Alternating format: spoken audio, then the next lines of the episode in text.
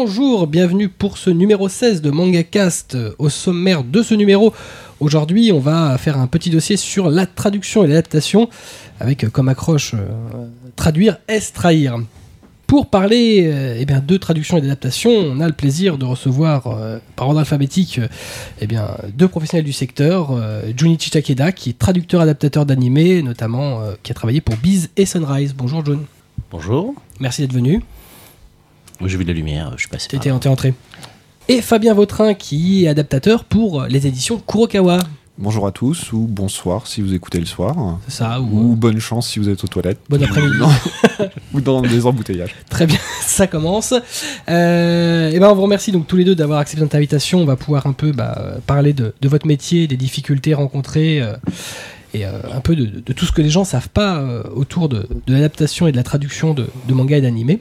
En staff aujourd'hui, dans notre équipe, nous sommes en édition euh, en, en équipe très très réduite puisqu'on a Kobito. Ouais, merci, ça fait plaisir. Voilà. Le truc, euh, bon bah il est là. Bon bah bonjour tout le monde, Voilà, hein, le avec cette, cette espèce de présentation de merde qu'on vient de me faire. Voilà. Voilà. Et.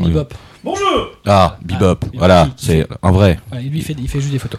Oui, mais Voilà. il sert à quelque chose lui, c'est ça C'est exactement, c'est bien ce que je pensais. Voilà.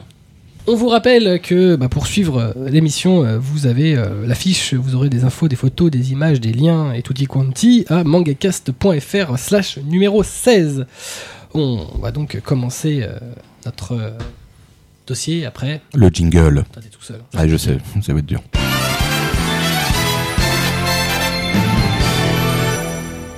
Ça l'a fait moins quand même le jingle. Ouais, t'as vu, euh, il y a moins d'emportés, puis l'autre il participe pas là. bon, il bah, pourrait faire- l'autre, il sert strictement à rien de toute façon. On faire le jingle après faire- Il y en aura plus, de toute façon c'est fini. Ouais, non, c'est trop Ouais. Le dossier traduction-adaptation, euh, bah, on va un, un tout petit peu revenir un peu sur, sur vos parcours à tous les deux avant de, de commencer les questions. Euh, par ordre alphabétique, donc Junichi, euh, toi tu as euh, fait notamment en pléthore d'animés. Euh, on citera euh, Urusei, Yatsura, U- Urusei Yatsura, euh, Beautiful Dreamer, euh, chez Tonkam la VHS qui était sortie euh, Il y a super longtemps. 95, 94, Euh, Quelque 95. chose comme ça, oui. hein. Euh, pour se référer à la date exacte, euh, le précédent Mangacast avait fait un dossier sur, euh, Ton sur cam. ton cam et on avait les dates C'est exactes. 20 ans. C'est ça, c'est 20 ans.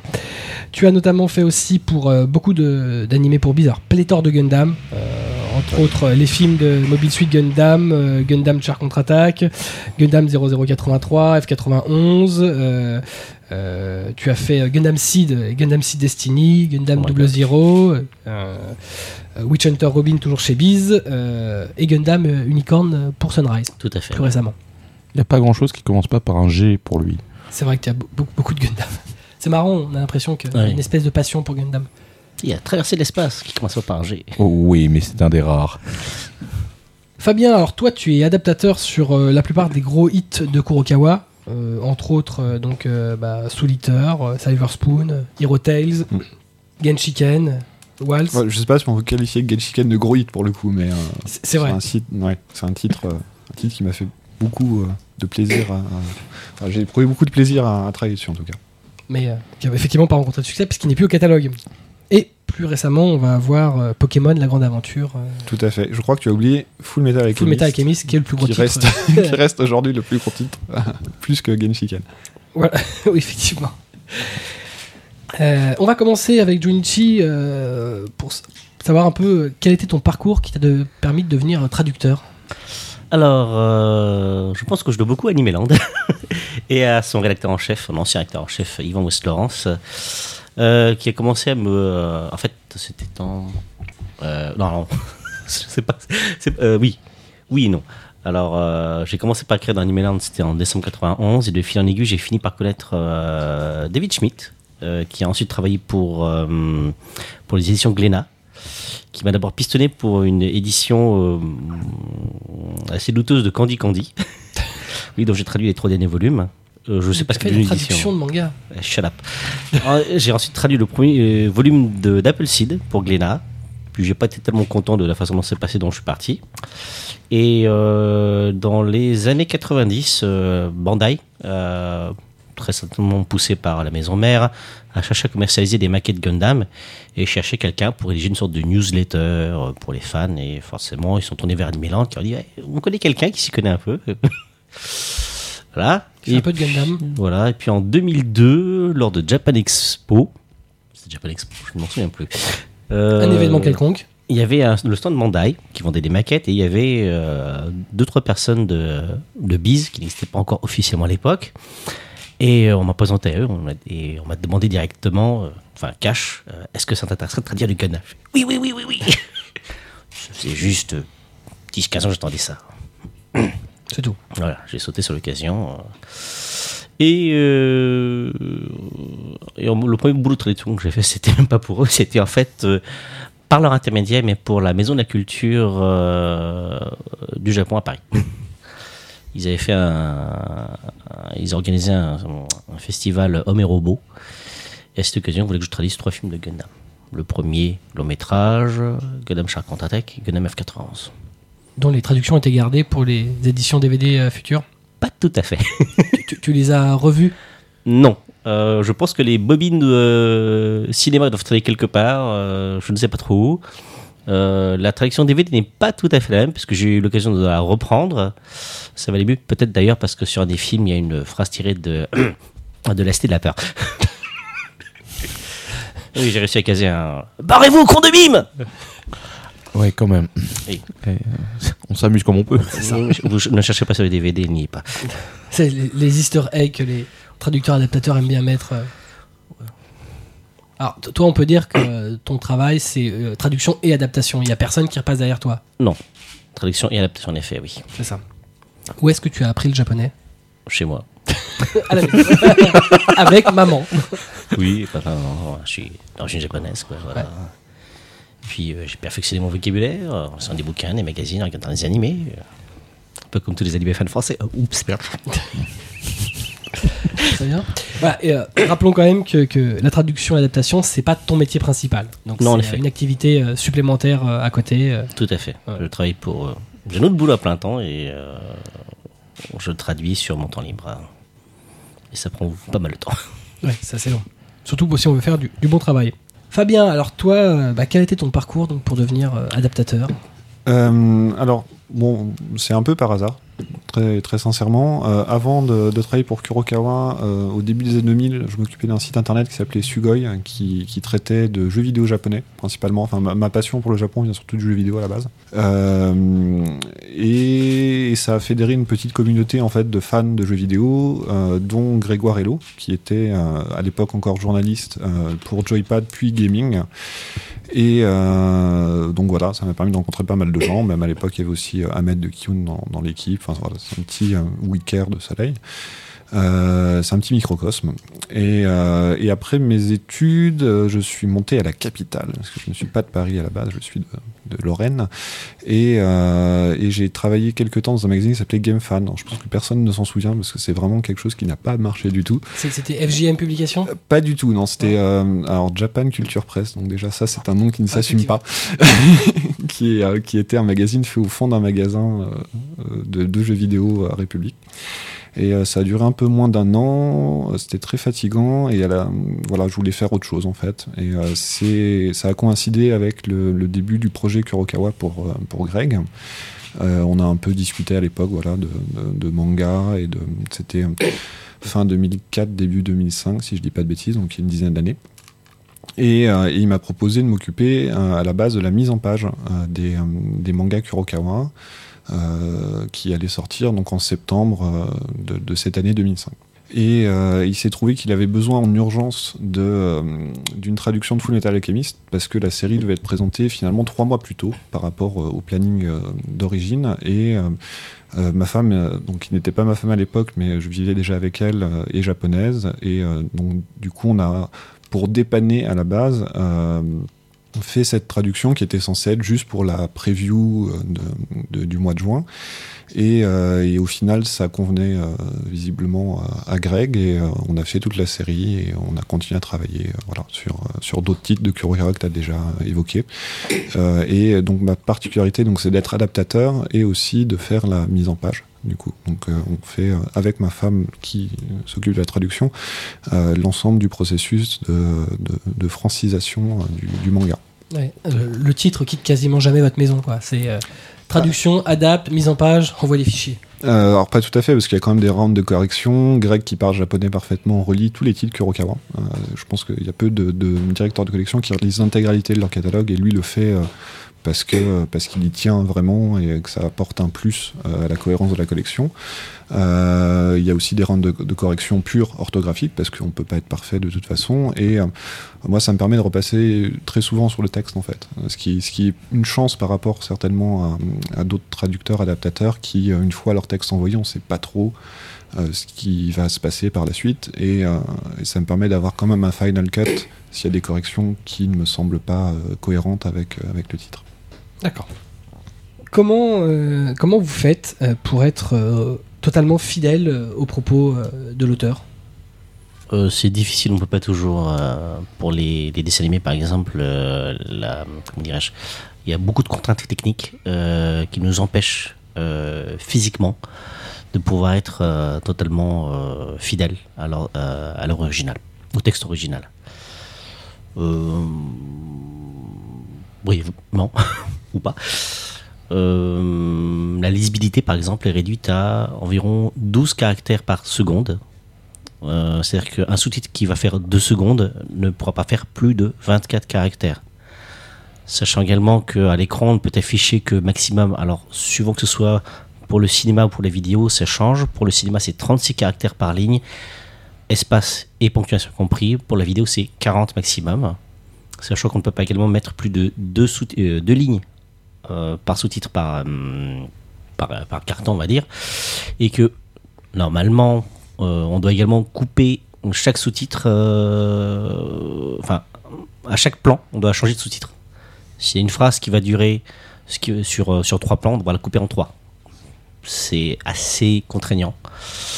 Et la lisibilité, notamment, par exemple, ne nous empêche, nous, nous empêche de euh, souvent d'exprimer exactement ce, que, ce qui est dit en version originale par, manque de place. Euh, les, des phrases japonaises sont très courtes, mais si on veut les traduire exactement en français, ça va donner un truc super long. Or, c'est physiquement impossible de la rendre exactement puisqu'on n'a pas la place. Par exemple, euh, parfois il y a des, phrases où il y a deux ou trois idées exprimées, on a la place d'en placer qu'une seule. On va privilégier la principale, l'idée principale, l'idée maîtresse de la phrase, même si on est obligé de zapper un peu les autres. C'est pour ça que souvent dans les animés ou même au cinéma, pour les œuvres autres que l'animation japonaise, les gens qui sont bilingues, qui comprennent la langue d'origine, se disent Ah, mais là, ça a été mal traduit. Ce n'est pas tout à fait ça. C'est l'adaptation. euh, C'est des fois des, des choix qui sont obligés d'être faits. euh, c'est, j'avoue que au début, les premières années, ça m'a un peu pourri le moral. Surtout qu'on est attaché à l'œuvre originale, tu dis ah là je peux pas. Hmm. Ça fait un peu mal. Mais bon, euh, l'essentiel c'est d'avoir essayé de, de retraduire l'essence. euh, Oui, que voilà en la fait. le personne problème- en face prenne du plaisir quand elle. euh, Bah, moi, j'estime surtout qu'en fait, euh, le plus gros boulot d'un traducteur, c'est pas trop de traduire du japonais en français, c'est de traduire correctement en français.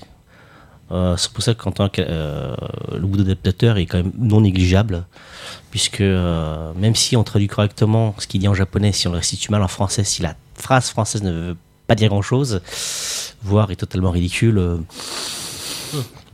voilà quoi.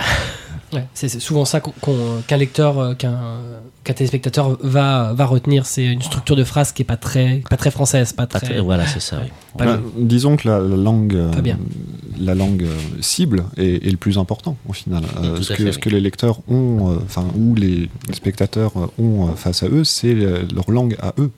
Donc ils ressentiront effectivement euh, un problème. Alors effectivement, dans le manga, il y a peut-être un peu moins de contraintes euh, aussi euh, strictes que, que dans l'animation, ne serait-ce que parce que les gens n'ont pas l'original en plus à, l'oreille. Parce que quand on a le sous-titre, on a aussi la, le dialogue original.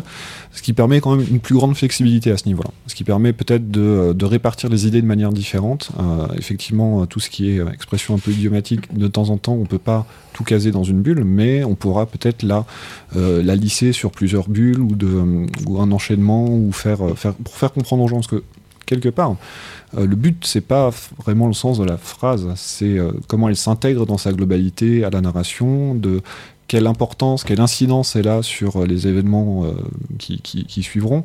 Et finalement, euh, moi j'aurais presque tendance à dire qu'il faut pas forcément suivre exactement le dialogue. Alors ça va peut-être faire jaser un peu les gens, mais ce qui est important, c'est de justement prendre un peu de recul par rapport à ça pour donner un vrai plaisir de lecture aux gens. Euh, Je suis tout à fait d'accord. Merci. Euh, Il y, a, il y a vraiment euh, un, un gros travail d'analyse en fait. Euh, Au-delà de la traduction euh, et donc de l'adaptation, l'adaptation c'est aussi d'analyse sur euh, ce que veut faire passer l'auteur comme message. Alors, de toute façon, une œuvre artistique, euh, on n'est pas dans la tête de, la personne, on n'est pas dans la tête de l'auteur. Même lui-même, quelque part, n'arrive pas forcément à toujours retranscrire ce qu'il veut, ce qu'il avait en tête euh, sur le papier. Donc, quelque part, notre rôle est assez analytique sur comment s'enchaînent les idées, en fait, comment s'enchaînent euh, les concepts qui sont mis en avant? Bon, après, c'est plus ou moins facile, effectivement. Il y a des auteurs un peu euh, brouillons et euh, surtout le japonais, il y a beaucoup de, non-dits et c'est assez abstrait comme langue quelque part. Euh, il, faut, il faut parfois euh, s'y prendre à plusieurs fois pour euh, remettre le puzzle en ordre. Après, il y a des auteurs qui, ont, euh, qui sont beaucoup plus cadrés et qui arrivent mieux. Enfin, ça dépend vraiment après de l'œuvre.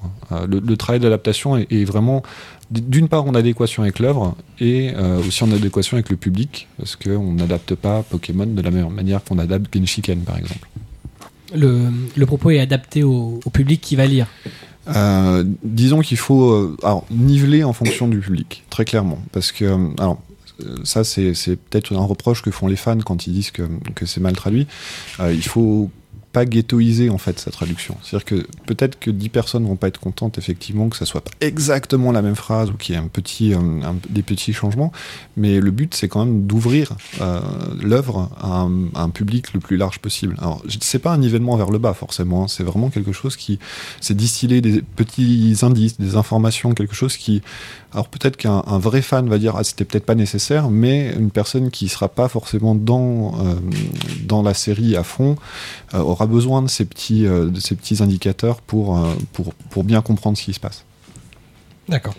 Junichi, j'ai une question pour toi, et puis il y aura- Oui. il y aura Fabien après, mais euh, comment adaptes-tu les blagues ou les jeux de mots typiquement japonais?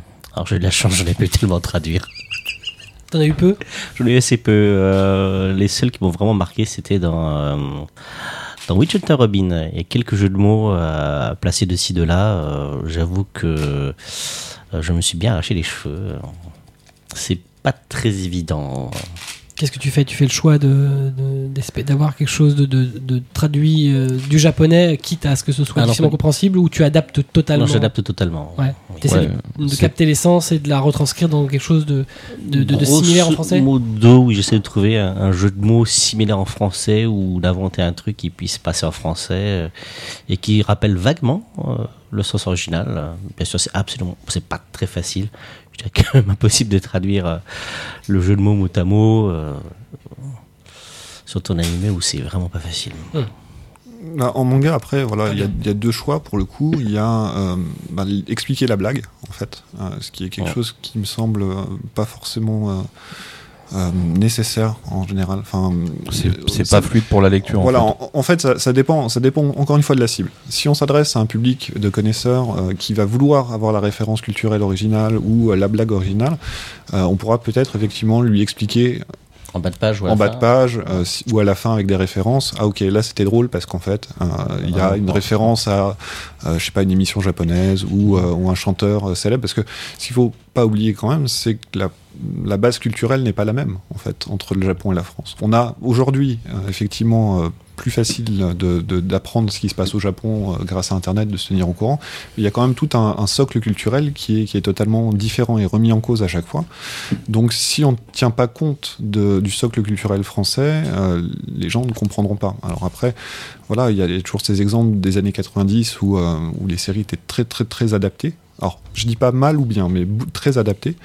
Et, euh, quelque part, euh, vu le contexte de l'époque, euh, c'était un choix qui, qui est acceptable parce que les gens n'avaient aucune référence, ne savaient pas ce que c'était le Japon. Aujourd'hui, on ne pourrait pas le faire parce qu'il y a vraiment une, une évolution, en tout cas, de la connaissance du Japon. On a beaucoup plus facilement accès, en tout cas, à, la culture japonaise qu'à l'époque. Euh, et donc la deuxième solution, parce que la, donc la première c'est l'explication, la deuxième solution c'est effectivement de totalement changer la phrase, de, euh, de s'arracher les cheveux pour retrouver un sens, euh, de prendre des chemins de traverse, parce que des fois il faut vraiment aller loin pour, pour revenir sur, sur le propos de l'auteur, en fait. Parce que finalement, on, on a toute cette masse d'informations et il faut la traiter pour redonner le sens de, de la phrase, enfin pour que les gens comprennent le sens de la phrase, mais aussi ne pas trahir totalement le sens de l'auteur.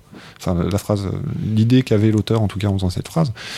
Et là, euh, là, c'est un arbitrage à faire, très clairement, de euh, on marche toujours un petit peu sur un fil en fait, entre euh, est-ce qu'il faut être proche de la version originale, quitte à ce que les gens comprennent pas, ou est-ce qu'il faut être un peu loin, mais il faut est-ce qu'il faut que les gens rient au même moment que les Japonais en fait, pleurent au même moment que les Japonais, et, euh, et le- plaisir de lecture est plus important dans ces cas-là. Donc c'est vraiment se mettre à la place du lecteur et se dire, ok, est-ce que là, est-ce que là, c'est naturellement drôle en fait, ou, euh, ou triste, enfin en fonction de- des sentiments qu'on veut faire ressentir. Ah, parce que je prendrai un exemple euh, assez concret là-dessus. Par exemple, Yakitate Japan, qui est en fait une répétition de phrases qui au final deviennent un, un jeu de mots en fait.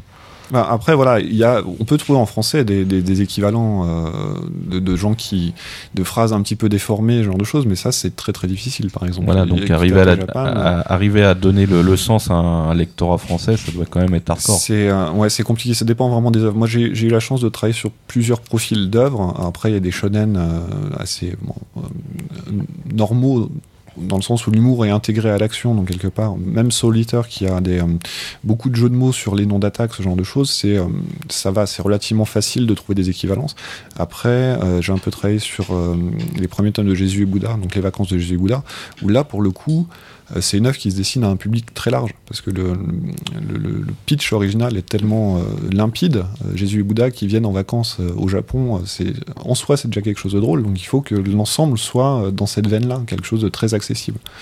Euh, et, dans ces cas-là, surtout sur Jésus Bouddha, on s'y est même mis à plusieurs en fait. hein. Il y avait le, le traducteur, donc euh, le euh, directeur de collection, donc Grégoire aussi qui a beaucoup, qui a beaucoup influé sur, sur la, traduction. Moi aussi, je suis repassé derrière à la correction. Enfin c'était vraiment un travail un peu collégial de d'arriver à trouver quelque chose qui fasse rire le plus grand monde sans pour autant être totalement en désaccord avec le propos d'origine. Et dans la, dans la même veine, euh, c'est quoi votre positionnement vis-à-vis euh, des jeux de mots qu'on peut trouver sur les noms de personnages ou sur les lieux Euh, Vous décidez de les restituer tels que en japonais et de les expliquer ou d'adapter totalement ça, dépend de l'incidence sur l'histoire en fait.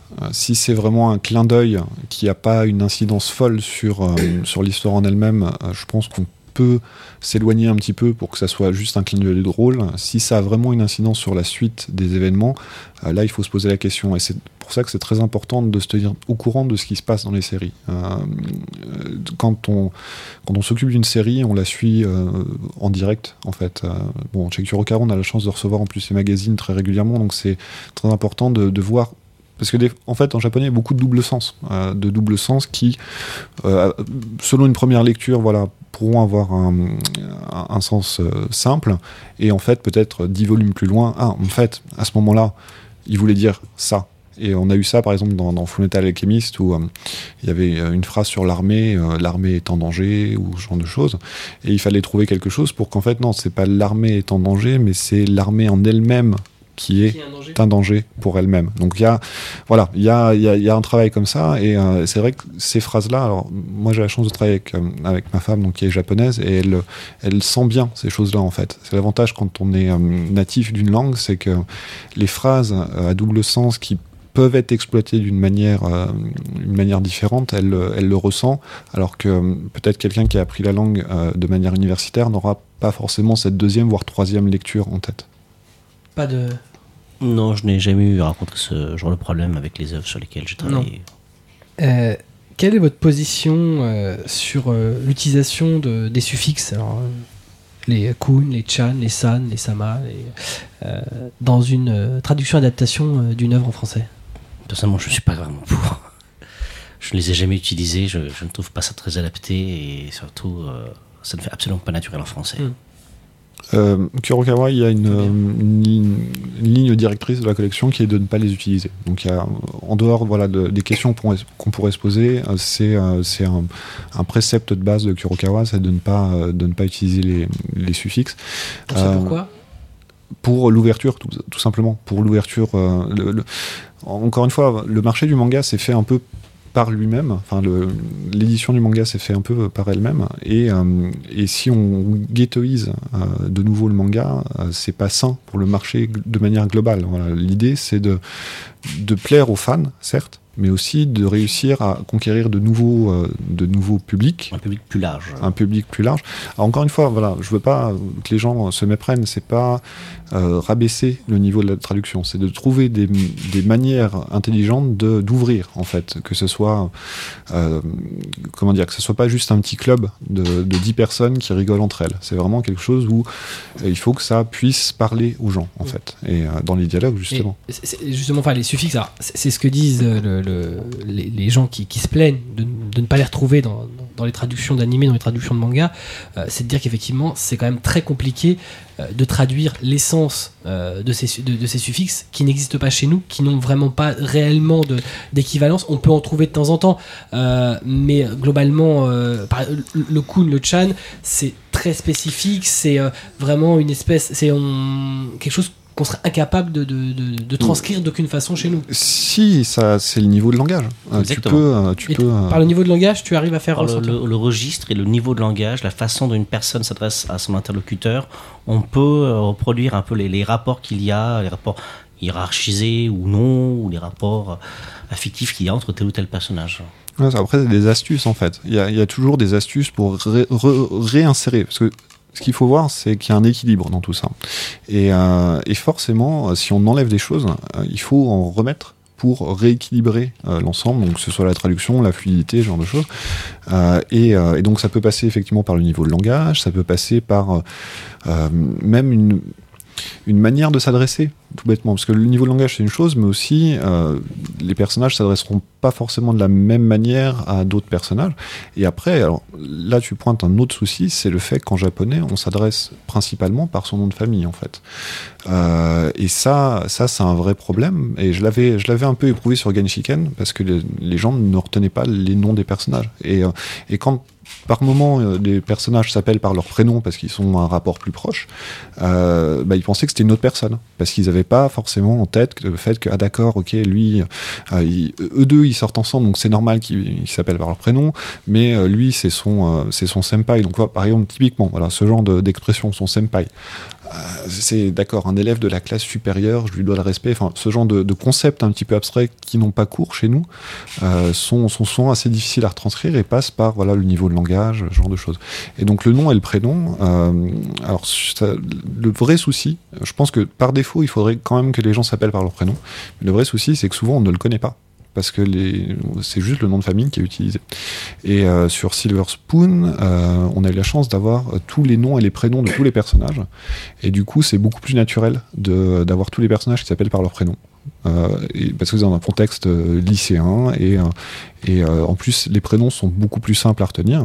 Le héros s'appelle Yugo, l'héroïne s'appelle Aki que Hachiken ou Mikage. Voilà. Et en plus euh, les problèmes de prononciation après. Voilà, Hachiken, Hachikan, Mikage, Mikage. Enfin voilà. Euh, au moins, euh, quand on fait au plus simple, c'est pas trahir l'œuvre, hein, parce que finalement, c'est juste que dans notre culture personnelle, on appelle les gens par leur prénom plus facilement.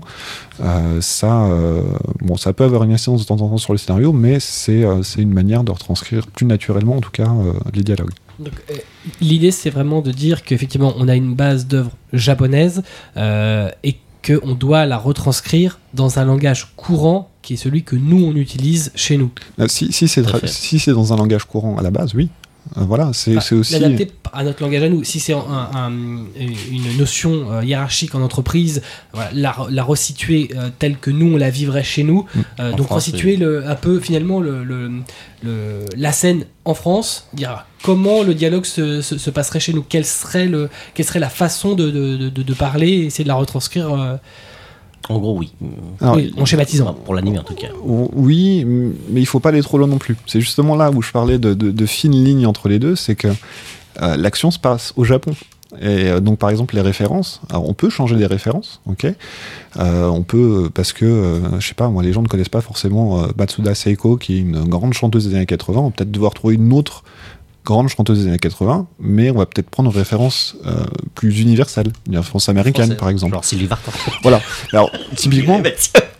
C'est c'est pas logique. Voilà, si on mettait Sylvie Vartan à la place, euh, ça aurait aucun sens parce que ces personnages-là, même si elle a eu une petite popularité au Japon, euh, ces personnages-là n'ont aucun, aucune nécessité de l'évoquer en tout cas. Il y a certains traducteurs qui font le choix de substituer des célébrités Oui. par des gens euh, chez nous. Des présentateurs, par exemple, on a substitué par Jean-Pierre Foucault. Ouais. Ça dépend du contexte.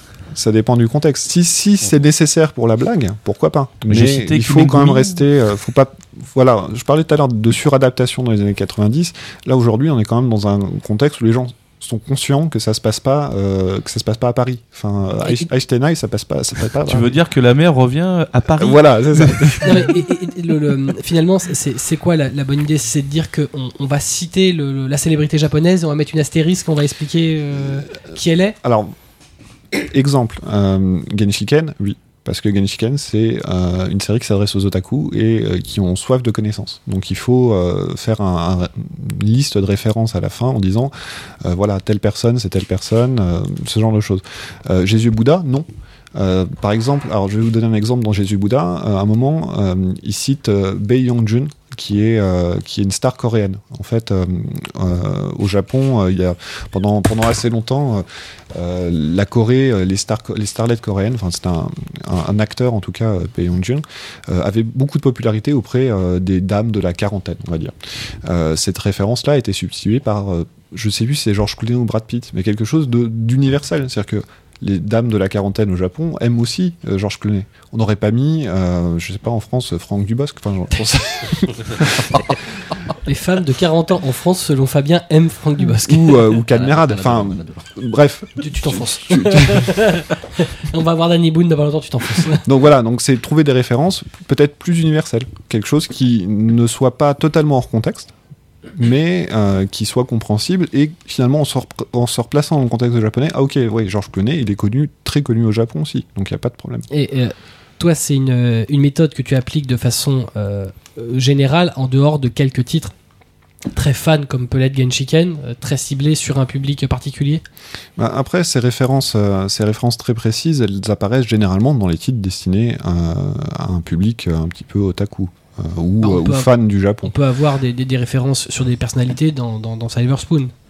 Euh, C'est pas impossible que ça, que ça, ça arrive. Pourrait arri- ouais, c'est des, ça c'est pourrait des arriver, adolescents, ouais. c'est des lycéens, ils écoutent, ils regardent des choses. Alors Silver Spoon, c'est un, c'est un peu, euh, c'est un peu compliqué parce que. On parle euh, plus de vaches et de voilà, tracteurs, mais bon. Ouais, mais euh, je pense que Silver Spoon, c'est- en fait, les références sont plus visuelles plus que dit. Par exemple, euh, le, ch- le cheval de Rao. Ouais, ouais. Alors voilà, typiquement, Oui, voilà. voilà, ça c'est une bonne, Voilà. euh, c'est une bonne Ah, référence. ouais, excusez-moi, hein, je, je participe. hein. Il est là. Et- effectivement. Et, euh, et donc ça, en plus, ça arrive à la troisième page du manga. Et euh, alors j'ai plus le terme en tête japonais, peut-être que je Ouais. pourra me, Le me substituer, Coco. mais c'est euh, genre le destructeur de la fin du monde, euh, qui est euh, genre le, le roi pseudonyme. Le pseudonyme de, de Rao, c'est genre le, le- le grand destructeur de la fin Mhm. du monde. Euh, ça, ça apparaît à la page 3 de Silver Spoon. C'était pas possible. Euh, C'était pas possible de le garder, malheureusement. Par contre, euh, dans Noble Paysan, qui est une œuvre un petit peu plus pointue, il y a aussi des références euh, à Octonoken. Et là, pour le coup, euh, j'ai gardé euh, vraiment le, euh, le terme qui était utilisé. Alors, c'était pas tout à fait la même référence, mais il y avait quand même ce côté un peu. euh, euh, on se fait défoncer par un cheval. Et. euh, et Ça euh, peut prêter à confusion. Oui. Oui, enfin, écrasé. Voilà, écrasé par un cheval. J'ai eu peur. C'est mieux. Euh, Ah, bravo. Et par la suite, alors d'ailleurs, en plus, j'ai eu une, une réflexion d'un lecteur à un moment qui disait Ah, c'est dommage que t'aies pas gardé. Alors, je crois son cheval il s'appelle comment? Koku quelque Ouais, chose comme ça, c'est ça ouais. Euh, Que t'aies pas gardé Koku. Mais en fait, non, en japonais, c'était pas Koku, c'était Black King. Et écrit en euh, Ouais, katakana, voilà, qui est euh, la, la façon d'écrire les, les termes, les termes étrangers. Donc, c'était écrit Black King. Et euh, donc, du coup, là, pour le coup, j'ai retranscrit Black King. J'ai pas réinventé quelque chose, j'ai pas mis cheval noir ou quelque chose comme ça. Là, euh, quand c'est des termes étrangers, généralement, on essaie quand même de les garder pour, pour garder une certaine cohérence. Ah, mais il y a. par- Je reviens à Silver Spoon juste pour une référence. par- Je crois que c'est dans le premier quand ils sont en train de faire les nettoyages autour de l'université, de l'école. Hum, ouais, ouais, Ils ramassent des ordures. tout à fait. ouais. Alors il y a, il y a le chapeau de Luffy. Euh, Il y a pas mal de trucs dans les ordures. Il y a y a le- surtout le caleçon de Lupin. Ah, comment on l'explique ça Ouais, mais c'est une référence visuelle. Enfin, tu- Ouais, tu mais l'as- moi je pense, je pense le savoir, mais comment on Alors, explique ça euh, GTO avait fait ça assez bien. Ils avaient rajouté pas mal de petits, euh, de petits euh, textes en fait à côté Ouais, des, à ça, côté des bah références ouais. visuelles. Euh, là, pour le coup, En fait, c'était en fin de volume. Non, il y a, même dans l'image, il y avait des Enfin, choses. des en- fois, il y en avait la plus, petite ouais. note. euh, Ouais, il y avait des choses en en ont mis plus. beaucoup, énormément en fin de volume. Il y a euh, énormément de pages euh, d'explications en fin de volume. Mais, euh, mais là, pour le coup, c'est des références, euh, des références visuelles. Il y a le colonel Sanders, par exemple. Ça, Oui, c'est quelque aussi, chose de, de- de plutôt universel. De- Euh, y y a, oui, après, les petits détails, on peut pas non plus tout expliquer. Enfin, encore une fois, il faut pas. euh, Ah non, mais je veux pas que. Moi, c'est- moi, je suis pour tout le monde, moi, tu vois. C'est pas juste pour une. une on va dire un clan. Ouais, oui, mais si par exemple, je- euh, effectivement, il y a beaucoup de choses dans les ordures, mais si j'avais mis plein de petites annotations en disant, hey, regardez, là c'est le truc de, de Luffy, là c'est le, le caleçon de Lupin, euh, quel intérêt ça a pour les gens qui ne savent pas ce que c'est que euh, Lupin, qui ne savent pas ce que c'est. Ouais, mais ça aurait pu les. Enfin, Lupin en France, on aurait pu dire Edgar de la Cambriole, tu vois. C'est pas des références qui sont in- inconnues ou. Ça, ça a pas vraiment d'incidence sur l'histoire. Voilà, non, non, ça, euh, pas du tout. C'est juste du savoir, en fait, pour moi. Ou c'est de la. plutôt.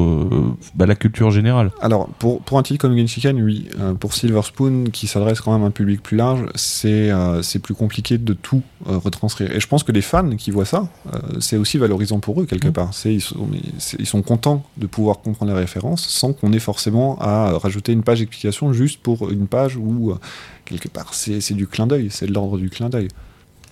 Donc, euh, dans ce type de cas-là, quand il n'y a pas de texte, quand c'est juste visuel, euh, t'es pas pour euh, euh, mettre le- l'explication, la- le clin d'œil. Parce que ce qui peut éventuellement parler à un public japonais qui a une finalement une- qui, a, qui a baigné là-dedans sur des, des œuvres visuelles, des animés, des mangas qui sont célèbres, c'est pas forcément le cas chez nous. Les références à Okuto no Ken dans Silver Spoon ne sont pas forcément immédiatement compréhensibles par tous. Oui, mais ceux qui les comprennent sont d'autant plus contents de les comprendre. On J'aurais tendance à dire. Euh, ceux, euh, ceux, ceux qui les comprennent pas, ça, tant que ça n'a pas d'incidence sur le. Non, non, c'est pas. euh, non, c'est pas tout à fait ça. C'est tant que ça n'a pas d'incidence propre sur le récit. En fait, c'est ce qui est important, c'est un petit peu ce que j'ai dit tout à l'heure, c'est de pas retranscrire forcément toutes les phrases, tous les détails, ce genre de choses. C'est d'avoir un récit cohérent, en fait. Et le travail d'adaptateur, c'est aussi ça, c'est de garder une certaine cohérence sur l'ensemble de l'œuvre et euh, alors que ce soit les noms de personnages et noms d'attaques, ça c'est relativement classique, mais aussi sur le ton, le déroulé, quelque part de- d'extraire la, substantifique moelle de l'œuvre et de la retranscrire. Et, euh, ce genre de petits détails, en fonction du public, encore une fois, hein, je, me place vraiment toujours en, fonction du public, euh, peut être très important comme peut ne pas l'être. Et euh, peut-être, alors GTO à l'époque s'adressait quand même à un public de fans et euh, c'était très bien fait. Pour moi, GTO reste encore aujourd'hui. Alors après, le traducteur a changé pour, pour des, des raisons un peu tristes, mais ça reste François Jacques, donc, qui était le traducteur des premiers tomes de GTO, a, a imposé quelque part euh, une méthode de traduction qui est encore euh, utilisée aujourd'hui, c'est-à-dire de ne pas recontextualiser euh, en France, de, Qui est une de, référence. de- de faire voilà, les références, de, euh, mais parce que ça s'adresse à un public de fans. Euh, Silver Spoon s'adresse à la fois à un public de fans et à un public un petit peu plus large. Plutôt grand public. Comment vous vous documentez euh, sur des questions de détails techniques quand elles s'immiscent dans l'œuvre à traduire et à adapter, John? Euh, J'ai beaucoup de dictionnaires et de bouquins spécialisés chez moi. Tu, euh, parce que, notamment sur, sur Gundam, il y a énormément de, de domaines techniques. Des termes euh, techniques, bon, il y a beaucoup de, de- de termes techniques qui sont propres à, à l'univers de Gundam. Là, forcément, il n'y a pas de, de référence puisque bah, faut se référer à l'œuvre originale. Mais pour les- tous les termes, on va dire par exemple militaires, euh, il existe des sources de documentation assez précises. Euh, je me suis procuré quelques ouvrages euh, assez conséquents qui me permettent, de, on va dire, d'appuyer mon travail de traduction. Et donc, tu as quand même besoin d'avoir des, des sources supplémentaires pour. Tout à fait, oui. très bien. Euh, donc ce travail est, déjà un peu euh, épluché par ma femme en fait au niveau de la traduction. C'est-à-dire quand il y a des termes vraiment techniques ou des choses qu'on ne connaîtrait même pas en français. hein. Je pense par exemple à Silver Spoon, il y a beaucoup de, termes techniques relatifs à l'agriculture, la biologie ou, euh, les croisements génétiques, ce genre de choses. En général, me met la référence en japonais aussi. Et, moi derrière, ça me permet de faire des recherches justement. Aujourd'hui, c'est vrai qu'avec Internet, c'est quand même relativement pratique pour, faire des recherches sur, des, des thèmes qui sont pas forcément très enfin qui sont pas dans notre culture euh, de base.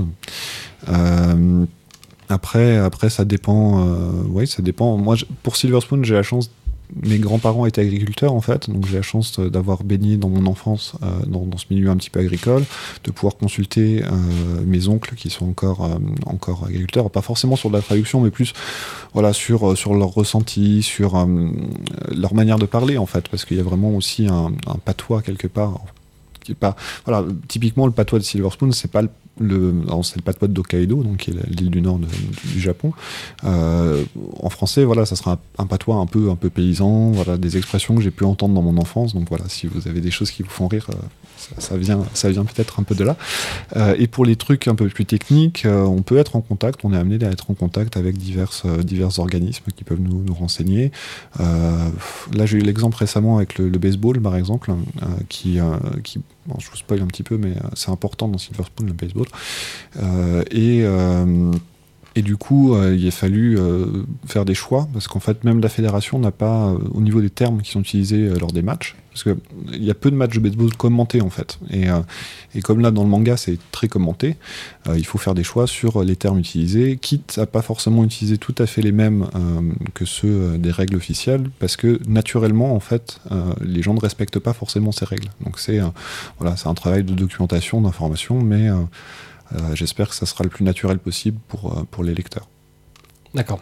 Et euh, c'est pas. Enfin, c'est. Vous faites des.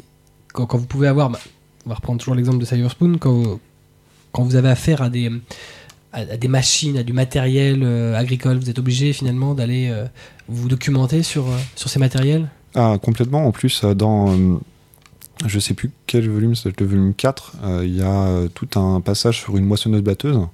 Et, euh, et on a pu retrouver en fait la doc japonaise de la même moissonneuse-batteuse qui est effectivement vendue au Japon et d'avoir aussi la doc française et de pouvoir comparer les termes utilisés. euh, Parce qu'en fait, ils aiment bien balancer plein de termes techniques pour montrer que c'est des otaques de, de moissonneuses-batteuses ou de, de tracteurs. Et donc, du coup, voilà, les, les, les, coup- les couples moteurs, toutes ces, tous ces trucs comme ça euh, sont vrais, en fait. Euh, les, tous les, toutes les fiches techniques de, de tracteurs et de moissonneuses-batteuses que vous pouvez trouver dans, dans Silver Spoon sont, Sont les vrais, euh, voilà, sont les vrais stats. En fait, c'est un peu comme dans Gundam. Voilà, il y a des stats Ah, en fonction de.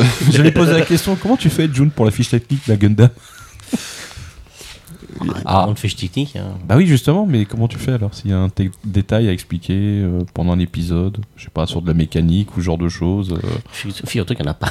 bah, Il y en a pas du tout, ils font pas d'entretien, rien. euh. Ah, si, mais bon. Ils en parlent pas euh, C'est expliqué de façon. avec des thèmes relativement, euh, on va dire, contemporains. Des, des fois, il y a quand même des, des discussions euh, entre, entre des spécialistes, entre des savants. euh, Ouais, Il n'y a pas trop de technobubble comme dans euh, Star Trek, euh, où là c'est vraiment euh, blablabla du début à la fin, Oh. euh, où tu comprends pas si t'as pas de dictionnaire. Euh, non, dans Gundam, euh, pas trop. euh, Il y a que un, deux trucs qui sont spécifiques, qui sont un ou deux trucs technologiques qui sont spécifiques à cet univers.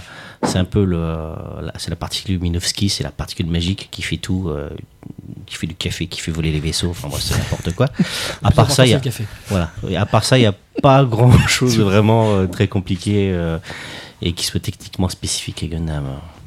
C'est plus de la mécanique, c'est c'est explicable. Ouais, plus de blabla euh, Ouais. stratégique ou politique que le blabla technique. D'accord. Gundam. Donc ça va, t'as pas trop à compulser les notices. Non, ça, Non, ça va.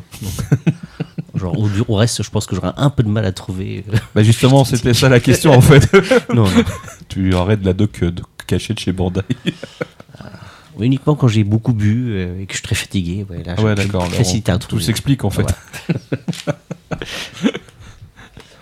Une question euh, un peu générale. euh, c'est quoi, euh, pour vous, une mauvaise traduction, John? Alors, euh, tu as soulevé tout à l'heure la question de la mauvaise traduction et c'était quoi l'autre terme?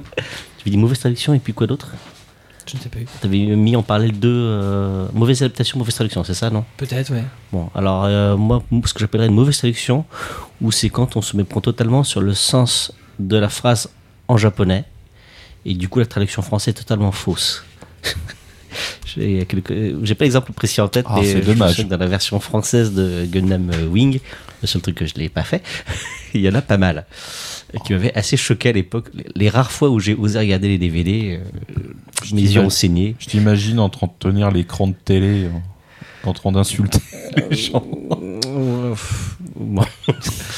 Enfin, c'est vraiment quand le, le sens original a, a été compris totalement de travers et que la, la, la phrase française forcément est en totale inadéquation avec euh, ce qui est dit. Ce que j'appellerais une mauvaise adaptation, c'est quand le sens original a bien été compris, mais qu'il a été mal transcrit en français. Dans, tu veux dire une phrase qui serait pas forcément française, euh, qui aurait pas, euh, qui serait pas harmonieuse? Qui serait pas harmonieuse, qui ne serait pas naturelle, ou qui ne serait pas. euh, Enfin, naturelle dans le contexte, ou le, dans le déroulement d'action. D'accord. Fabien? Euh, donc effectivement, la traduction, il y a, il y a un côté factuel. Euh, si euh, s'il y a une erreur factuelle, enfin que effectivement la personne n'a pas compris la phrase, ou encore une fois, le japonais c'est un petit peu compliqué parce qu'il y a quand même des, des doubles sens et il faut bien suivre l'ensemble de la narration pour parfois des phrases qui peuvent avoir multiples sens prennent un sens dans leur globalité, enfin voilà, dans, le- dans la globalité du texte. Euh, donc une mauvaise traduction, ça sera effectivement une erreur factuelle ou d'incompréhension. Euh, Je pense qu'aujourd'hui, il y en a relativement peu, parce que euh, les tradu- c'est un milieu qui s'est beaucoup professionnalisé, donc la plupart des gens euh, seront soit d'origine japonaise, donc là pour le coup comprennent parfaitement ce qui se passe, soit euh, ont fait des études euh, spécifiques et euh, comprennent aussi parfaitement ce qui se passe. Euh, la mauvaise adaptation, c'est plus compliqué parce que c'est un choix. Donc, euh, est-ce qu'il y a des bons choix et des mauvais choix Euh, bon, en, en dehors, effectivement, encore une fois, factuellement, euh, d'une phrase qui sonne pas juste ou qui est pas française, euh, les choix qui sont euh, doivent être, enfin, doivent se justifier en fait. Voire même quand c'est intelligemment fait, que les gens comprennent pourquoi ces choix ont été faits. Et ça, c'est peut-être le plus dur quelque part, c'est de réussir à être didactique dans ces phrases pour que les gens comprennent qu'effectivement c'est pas tout à fait la version euh, originale, mais mais il y a une logique derrière. C'est pas, euh, on lance pas des fléchettes sur un mur en se disant, Hum, ça sera sympa ça. Et euh, le dernier point quand même important, et je pense que les gens sous-estiment, c'est les contraintes euh, pures d'univers. Là, je l'ai subi entre guillemets sur sur Pokémon. Il y a des choses qui sont volontairement pas naturelles parce que dans l'univers Pokémon, il y a des règles qui qu'on ne peut pas transiger. Typiquement, les il n'y a pas de S au nom des Pokémon. Pokémon ne prend pas de S en soi. Ce qui fait ce qui rend des fois bizarre, où les noms d'attaque, on doit les mettre entre guillemets. Donc du coup, il faut trouver des astuces. Alors des fois c'est un peu redondant, mais on doit trouver des astuces pour, euh, pour mettre en scène ces termes euh, immuables, tout en restant quand même naturel dans, dans le phrasé. Et ça, euh, alors c'est valable effectivement sur les séries qui ont des univers préexistants du style Pokémon, Inazuma Eleven, enfin des grosses licences. Et euh, c'est aussi valable sur euh, des séries qui ont un univers très marqué comme Solitaire, où euh, on doit définir des règles dès le départ, et après il faut aussi les assumer. Euh, C'est-à-dire que si on n'a euh, pas forcément bien pensé à l'ensemble euh, de l'univers en amont, euh, on va des fois se retrouver un petit peu coincé. Euh, Là, j'en veux pour preuve, par exemple, dans Solitaire, le personnage de Crona, qui, euh, qui n'a pas de sexe, en fait. Et, euh, et on avait eu la chance d'avoir l'auteur au lancement de la série. Donc, l'une des premières choses que je lui ai demandé, c'est est-ce qu'on le saura un jour? Est-ce que c'est important? Est-ce que vous le savez vous-même? Et il m'a dit non, je n'en sais rien. Donc, du coup, on doit composer avec ça. C'est-à-dire que quand quelqu'un vous dit euh, j'en sais rien, il faut que le jour où il en saura quelque chose, on doit, on, puisse raccrocher les wagons. Et mais c'est volontaire parce que ça fait partie aussi de l'ambiguïté du personnage, qui est un personnage un petit peu bizarre et euh, ça fait un petit peu son, son, charme quelque part. Euh, et du coup, en ayant cette règle établie de savoir que euh, Crona n'avait pas de sexe, ça permet de, euh, euh, de, composer des règles au niveau de l'univers. Et donc, par exemple, le terme Meister, qui est utilisé souvent dans Solitaire, donc qui sont des personnes qui manient les armes démoniaques, est un terme qui, qui est invariable en fait. C'est toujours un Meister. Même quand on parle d'une fille qui est Meister, ça sera toujours un Meister. Ce qui permet voilà, d'ajuster un petit peu, euh, un petit peu les choses, tout en gardant quand même cette part de, de, de, subtilité qu'a voulu mettre l'auteur. Ça fait partie des petites astuces. Et ça, c'est des choix. Est-ce qu'ils sont bons, est-ce qu'ils sont mauvais C'est au lecteur de juger après. Je trouve que c'est quand même assez, euh, assez subjectif le choix des termes. Par exemple, un traducteur pourra choisir de, un adaptateur pourra choisir de choisir tel mot, puis un autre pourra choisir un mot équivalent, synonyme, mais un peu différent. La, phrase en elle-même ne sera pas fausse, c'est juste la nuance qui risque de changer. Aucune des deux ne sera vraiment fausse, aucune des deux ne sera. Non, les deux seront bonnes, mais euh, bon, dire la perception de chaque euh, traducteur et de chaque adaptateur euh, peut varier forcément d'un individu à l'autre. Euh, après, par rapport au public, je sais pas trop comment est-ce que le public pourra prendre cela. Ouais, est-ce qu'il n'y a pas vraiment de, de façon d'éprouver, en, ou en, en tout cas de, de se dire, tiens, ça aurait pu être ça, le public français le lit, puis c'est tout. Je veux dire, Ouais. à moins de maîtriser le japonais. souvent au cinéma, de- quand je regarde, bon, c'est assez rare, que je vois des films d'animation au Japon, euh, que je vois un truc traduit comme ça. je dis, Ah, tiens, il y a des trucs comme ça, c'est pas mal, c'est intéressant. Euh, C'est c'est important. Alors, ça, c'est un point important. C'est important aussi, voilà, de lire ce que font les autres, en fait, parce que finalement, c'est quelque chose sur. euh, on apprend tout le temps. Il y a toujours des astuces, des choses. euh, effectivement, moi, je me pose aussi souvent euh, la question en regardant des films japonais sous-titrés et euh, ah d'accord, c'est une bonne idée ça. Ah, je vois. Alors, nous, on a la chance de comprendre la langue d'origine et la langue de destination. Donc. euh, euh, c'est peut-être d'un point de vue plus professionnel. Après, euh, pour un lecteur, il faudra que ça C'est une soit. déformation professionnelle. Voilà, c'est une Ouais, c'est ça, déformation, en mais fait, complètement. Hein. Complètement. Même si, euh, alors moi pour le coup, je lis rarement les versions françaises de titres que j'ai déjà lus en japonais, parce que c'est pas, voilà. Par contre, le- les films, oui, parce que euh, quand tu vas au cinéma, c'est forcément sous-titré, donc tu peux pas fermer les yeux et, pas- et écouter juste, euh, juste les paroles. mains, Mais, euh, mais c'est important voilà, de continuer à se documenter. C'est c'est une science en perpétuelle évolution, j'ai envie de dire, la, la traduction-adaptation. Il y a vraiment. Euh, je pense qu'aujourd'hui, on arrive quand même à un bon niveau. euh, de, le niveau moyen a tendance à monter. Après, euh, il y a des choix qui sont discutables, mais ça reste des choix. Donc, quelque part, si la personne qui les a fait peut justifier ou a des contraintes particulières pour les avoir faits, on ne peut pas forcément aller, aller à l'encontre de ces choix.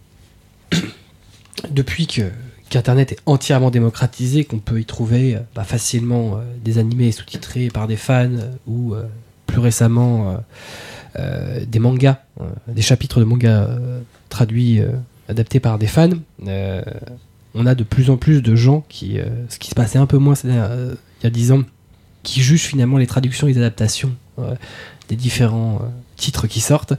sur quels critères vous pensez qu'on peut juger une traduction, June? Non, j'en sais rien. Très bien. Euh, je peux réfléchir un peu à la question. Oui. Enfin, répondre. Euh, alors c'est un point intéressant parce qu'effectivement les gens ont une première souvent ont déjà lu en fait les mangas. Alors, on est conscient hein, je veux dire on va pas se voiler la face on sait que les gens euh, regardent Bah, Il y a une enfin, partie des lisent- gens qui. qui- voilà une partie des gens lisent euh, lisent les œuvres sur internet. Euh, voilà le, le débat du jour n'est pas n'est pas sur ce sujet là mais c'est un fait. Euh, alors c'est souvent malheureusement j'ai envie de dire euh, la première chose qu'on voit est la vérité, sert de point de comparaison à la suite en fait. Et donc du coup, euh, quand on a déjà lu quelque chose et qu'on le relit et que c'est pas tout à fait pareil, on va avoir un, sentiment de doute. Même si naturellement, euh, voilà, on peut se dire effectivement il y a une fait par les fans et après fait par les professionnels, mais euh, il y a un point de comparaison qui n'existait peut-être pas avant. Donc on en revient à ce que je disais tout à l'heure, il faut quand c'est modifié que les gens comprennent pourquoi cette modification a été faite et et euh, euh, être un peu didactique et expliquer ce que voilà c'est fait aussi pour ouvrir un petit peu euh, l'œuvre à, d'autres publics que c'est pas uniquement pour ces fans là parce que de toute façon ils les ont déjà lus. Et souvent on l'a remarqué aussi c'est euh, les fans qui réclament une euh, version française sont les premiers à critiquer le jour où la version euh, française arrive parce que euh, parce que c'est dans la nature même humaine de, de, critiquer j'ai envie de dire. Euh, moi le, petit souci en fait que j'ai euh, que j'ai aujourd'hui c'est euh, les gens jugent une œuvre sur la traduction euh, la première traduction qu'ils ont vue. Et euh, bon un bon manga restera un bon manga. Un mauvais manga restera un mauvais manga. Mais euh, parce que fondamentalement l'histoire est pas bien ou l'histoire est géniale. Par contre, tout le reste, donc c'est la plupart de la production, peut vraiment euh, profiter d'une bonne traduction en fait, euh, ou euh, être totalement cassé par une mauvaise traduction. Et c'est vraiment pour tous ces titres où il y a vraiment un besoin de travailler sur sur l'œuvre pour pouvoir réussir à, en faire quelque chose. malheureusement, souvent les gens gardent cette première idée ah c'était pas terrible, alors qu'un bon traducteur peut rendre quelque chose de voilà qui n'était pas forcément euh, super en quelque chose de génial. Enfin voilà, il y, a- un vrai, à mon avis, un vrai, une vraie valeur ajoutée sur euh, au niveau de la traduction à ce niveau-là.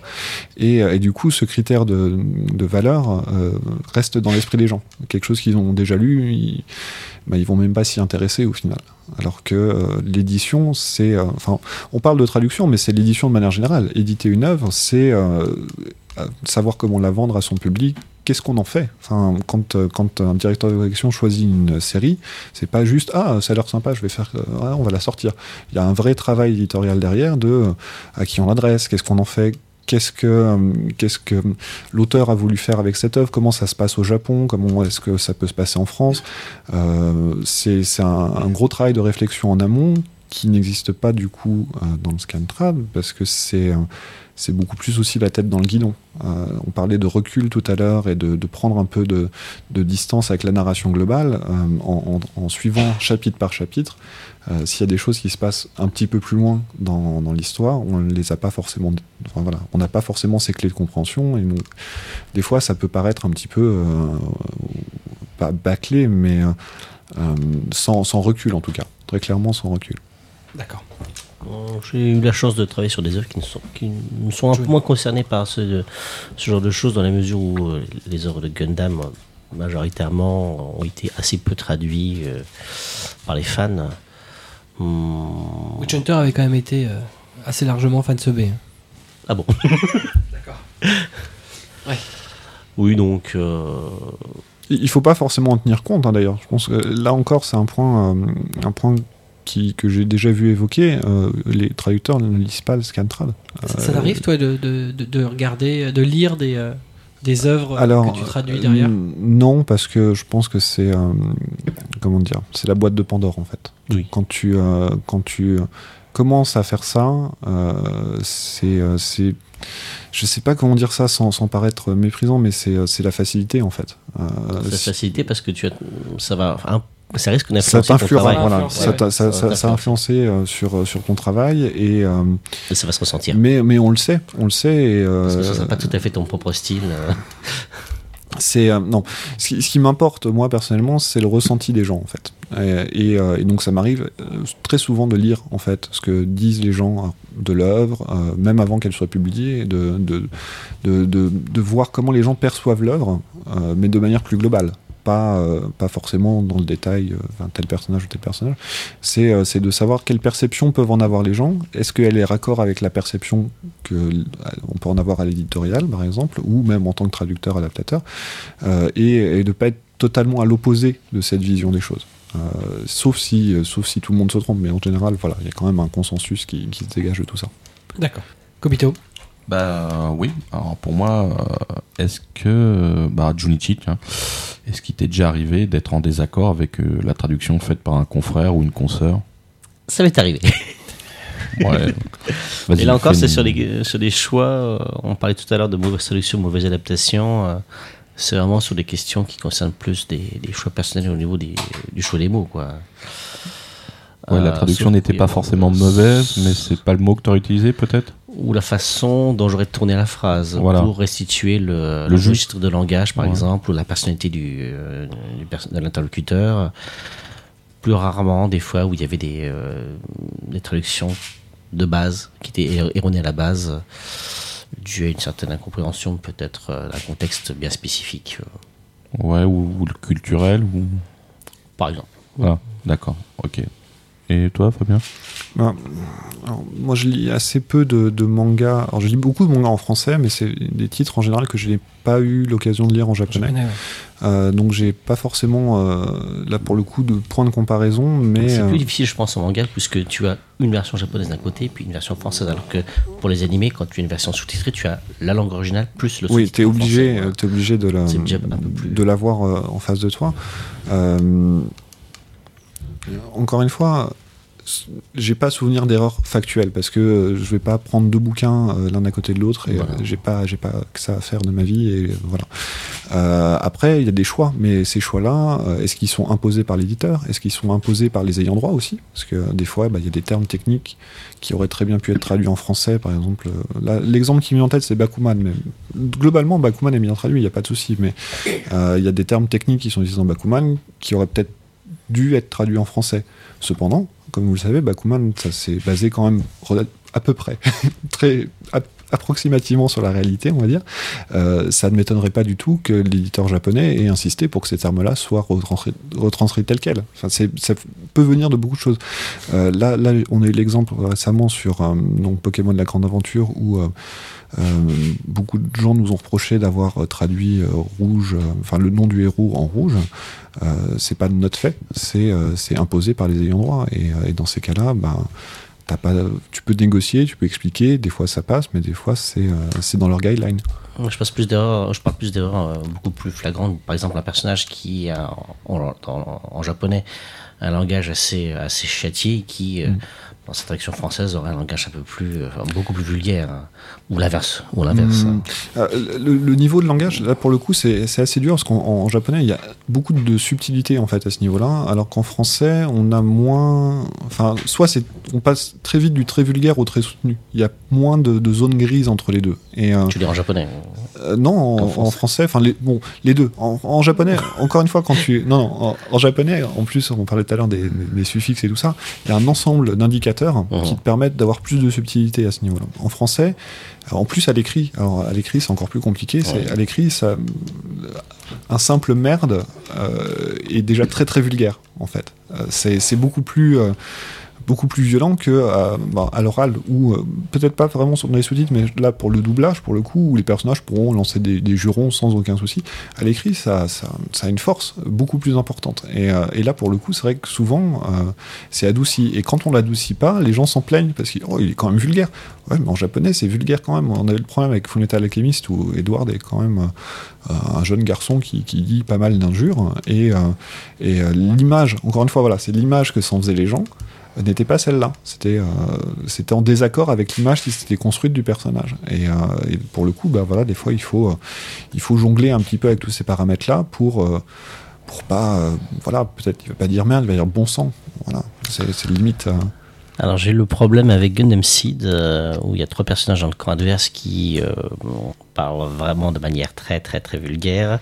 Et avant même de commencer l'œuvre, de commencer la traduction, j'avais demandé à Biz qu'est-ce que vous voulez que je fasse Il y a trois personnes qui sont vraiment très, qui ont un langage vraiment très ordurier.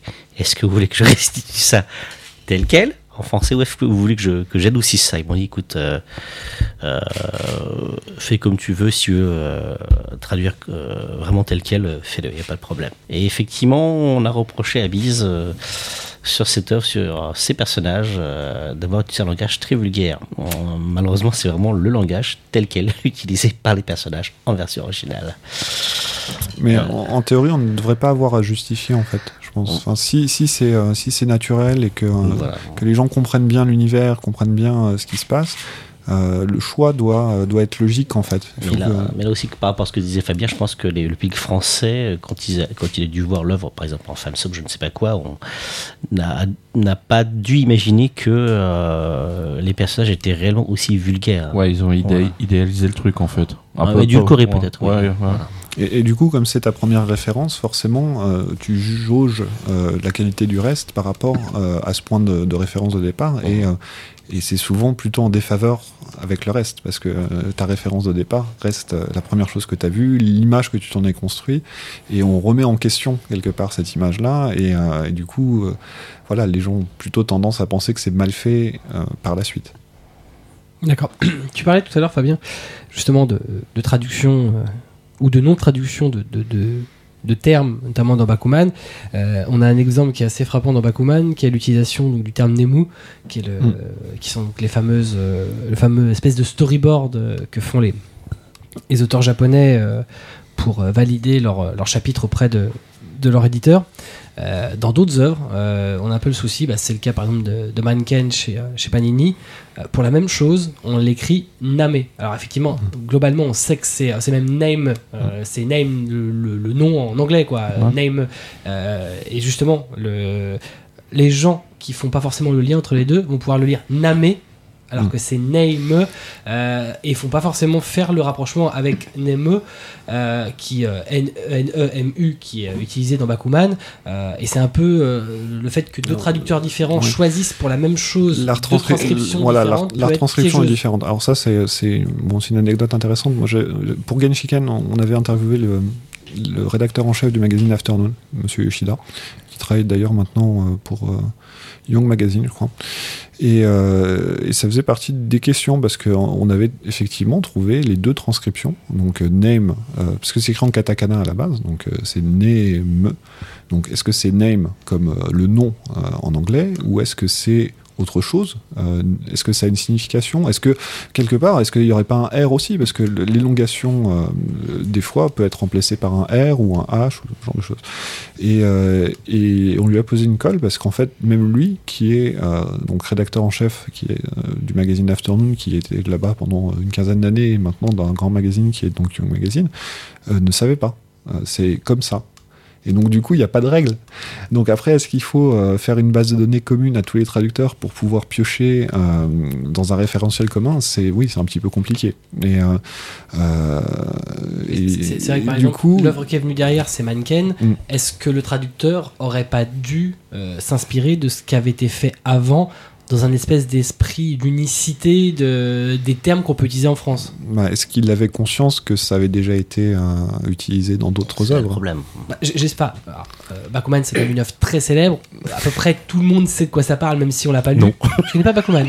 Et puis t'es pas obligé de lire euh, ne ce que font les autres aussi. Hein. Non, mais Comme- on disait tout à l'heure. De, de pas lire ce que font les autres. Mais si tu sais ce qu'est Bakuman, sans l'avoir lu, tu sais qu'à un moment donné, ce terme-là, il apparaît forcément. Ouais, mais peut-être qu'il l'a lu en japonais, il avait pas besoin de lire la VF. Oui, c'est c'est bien ce que je dis. C'est un traducteur français. Il sait qu'un titre est déjà édité en France, qu'il a déjà une traduction.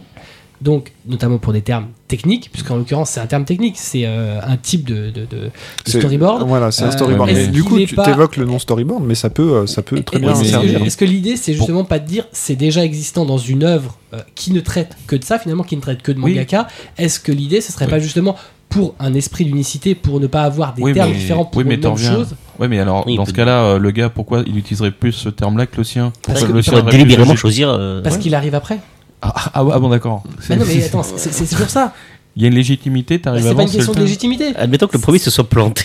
Mais, non, mais Voilà, c'est ce que. Le Exactement. deuxième peut se dire Ah bah non, moi je suis pas d'accord.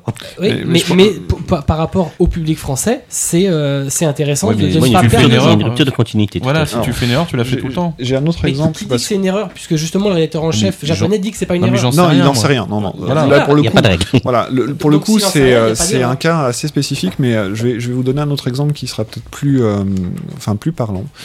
Dans, dans Full Metal Alchemist, il y a un- une peuplade donc, qui s'appelle euh, Ishval, d'accord? Euh, Dans la première version de l'animé, euh, d'Ibex, donc l'a écrit avec un V.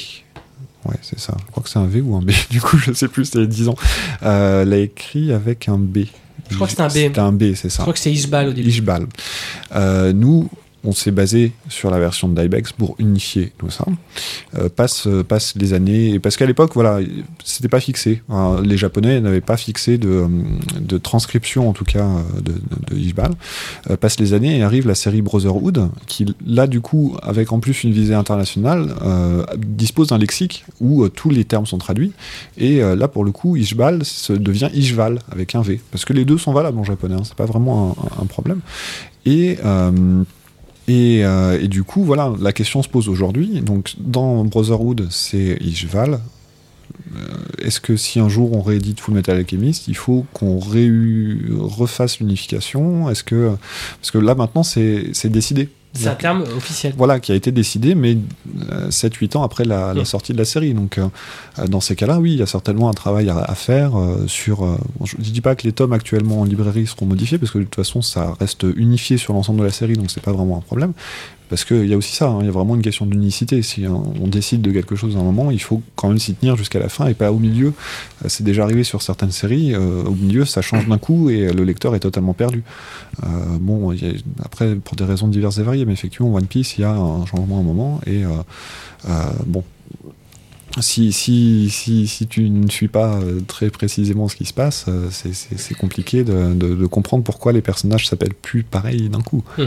Enfin, ou des noms d'attaque ou ce genre de choses. C'est vrai que euh, dans ce cas-là, enfin, Glénat a fait une- un choix assez radical de couper complètement la traduction euh, en cours euh, et de partir sur quelque chose de plus, euh, de plus proche du japonais. Alors, effectivement, il y a une réédition des premiers tomes avec toute cette nouvelle traduction, mais il y a une continuité à partir du volume soit environ 60. euh, où effectivement, il y, a une- il y a une coupure entre les anciens noms et les nouveaux.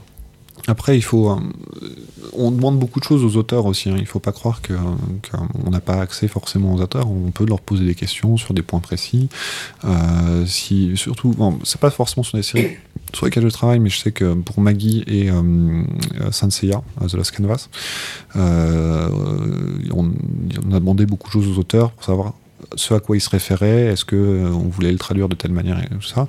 Je sais que sur Maggie d'ailleurs, euh, une partie des traductions, enfin des choix en tout cas de transcription, parce qu'on passe, on parle plus de traduction quelque part, on parle de transcription des termes, des termes originaux, euh, de retranscription en tout cas. Euh, euh, une partie des termes de Maggie ont été réintégrés dans la Bible internationale de Maggie, parce que parce qu'il y avait des, références qui, pouvaient être mal interprétées dans nos contrées et qui au Japon n'étaient pas. je crois qu'il y a, enfin je crois qu'il un terme, c'est les goy. Euh, qui, euh, qui pour les japonais c'était Ça passait. ça posait pas trop trop de problèmes euh, mais euh, voilà Euh, nous ça a une signification beaucoup plus profonde euh, devenus, culturellement c'est devenu voilà. Mogoy. Euh, je sais plus, je sais Ouais. plus ce qui a été, euh, été décidé. Et du coup, ce- on a fait remonter ça à l'éditeur japonais en lui expliquant, bah voilà, là ça nous pose problème parce que euh, ça a une signification différente chez nous et, euh, et ça peut être taxé de d'antisémitisme, de racisme, enfin, tout ce que vous voulez. Euh, et, euh, et du coup, ils ont pris connaissance de ça et ça a été réintégré dans la Bible internationale de la série. D'accord. Komito. Ouais, ouais. Euh, Jun, j'ai- alors là j'ai une question euh, vraiment, euh, vraiment pour toi. Là, traduire un animé est une chose, euh, ça on est tous d'accord. Mais les programmes professionnels de sous-titrage imposent un nombre de caractères définis. Comment rends-tu un dialogue compréhensible avec cette contrainte? Tu avais déjà abordé le sujet tout à l'heure, mais est-ce que tu peux nous, nous expliquer un peu mieux? Euh, c'est pas très facile euh, dans la mesure, par exemple, euh, en français, quand il y a une proposition principale et une proposition subordonnée, la première est courte, la deuxième est longue. En japonais, le rapport est inversé. La première est très longue, la deuxième est très courte. Donc du coup, on est obligé de, de tricher un peu, soit au niveau du découpage de, de la phrase, enfin du sous-titre, soit au niveau du découpage de la phrase. Euh, L'erreur que font parfois les gens qui restent un peu trop près du texte original, pour les animés j'entends, hein, c'est de découper la phrase en français telle qu'elle est aussi en japonais. Et ça rend pas toujours très très bien. Euh, pour, ce qui concerne la, limitation des caractères, c'est. On va dire que c'est un combat de tout de chaque instant. Et qu'on s'arrache vraiment les cheveux parfois pour euh, chercher des termes, des mots courts. J'ai deux dictionnaires de synonymes. Ouais, quand même. Euh, parce que parfois euh, l'un ne suffit pas et l'autre ne suffit pas non plus et j'ai euh, euh, en fait j'ai au total j'ai 7 dictionnaires pardon 8 excusez-moi 8 parce que j'ai aussi un dictionnaire technique parce que parfois quand tu quand tu veux traduire une phrase et que tu n'as clairement pas assez de, place pour la traduire correctement telle qu'elle devrait être tu es obligé de chercher des synonymes euh, des équivalents plus courts des expressions plus courtes euh, pour que ça puisse tenir dedans. Ouais. Donc c'est vraiment euh, la, la contrainte, c'est ça. C'est ça, c'est la principale contrainte. Ce qui se passe, c'est qu'en français, le sous-titre commence et précisément quand dé- débute le dialogue et quand il se termine. Sur la, sur les, aux États-Unis, par exemple, ils ont une- plus grande, une plus grande marge. Ils peuvent la, la faire commencer, la faire terminer un peu plus tôt ou un peu plus tard. Pour les doublages, parce que j'ai aussi un petit peu aidé à traduire euh, certains trucs pour le doublage français de Gundam, si, de, non, Gundam Double O, pardon. Euh, on peut également tricher. Si le personnage est de dos, qu'on voit pas sa bouche, on peut faire déborder le- la phrase euh, sur le plan où il est de dos, ce qui n'est pas possible de faire avec le sous-titrage. Donc c'est vraiment un peu la croix et la bannière. hein. Ouais, c'est un- en fait, c'est un combat pour tout faire rentrer dans, dans un espace qui est tout réduit, en fait. Voilà. Euh, dites- Dites-vous que les gens qui galèrent à faire une phrase sur Twitter euh, avec, euh, avec une phrase compréhensible, bah c'est c'est ça, mais tout le temps, en fait. C'est de reformuler complètement les phrases. De... Alors, il y a moins de contraintes aussi dures dans le, dans le manga, mais il y a quand même la taille des bulles, l'enchaînement, euh, d'avoir une certaine logique dans la, dans la lecture, la fluidité de lecture. Et euh, euh, là, là c'est là où j'ai quand même la chance de pouvoir mettre en page mes propres textes. C'est que souvent, en repassant, euh, ça m'arrive de, bah, de remanier les phrases parce que euh, voilà, c'est plus logique d'avoir ça à tel moment ou de, rajouter aussi les noms des personnages parce que on parlait tout à l'heure de, niveau, de, niveau de, de langage ou d'implicite. C'est vrai que souvent, euh, euh, c'est un peu comme en radio. Voilà, si deux personnes ont la même, la même voix, c'est important de remettre leur prénom pour savoir vraiment qui parle ou de réutiliser une expression euh, spécifique parce que c'est peut-être hors champ par exemple, où là tu es obligé de réinsérer une expression pour dire ah ok d'accord, c'est d'abord lui qui parle et après euh, cette deuxième bulle c'est une autre personne donc on doit remettre un interrogatif dedans ou euh, t'as bien compris machin. Enfin c'est euh, euh, des petits ajustements comme ça mais là qui se font de manière visuelle. C'est vraiment quelque chose qui se fait sur le euh, sur la planche en elle-même en fait. Ce qui est absolument poilant en japonais, c'est les phrases ou euh, des exclamations où euh, en japonais le personnage commence une phrase et puis il s'arrête, t'as des points de suspension. Puis en français, forcément, tu ne peux pas commencer par je. Voilà, T'es obligé de meubler un peu derrière, sauf que t'as pas la place. Ça, c'est génial. Quelle est la principale difficulté que vous pouvez rencontrer dans, dans le travail de traduction d'adaptation? Les chansons. ah ouais, les chansons, j'en ai chié. Oh, les génériques, c'était une horreur. les, gén- les- les openings, les endings Euh, oui, voilà. Pourquoi?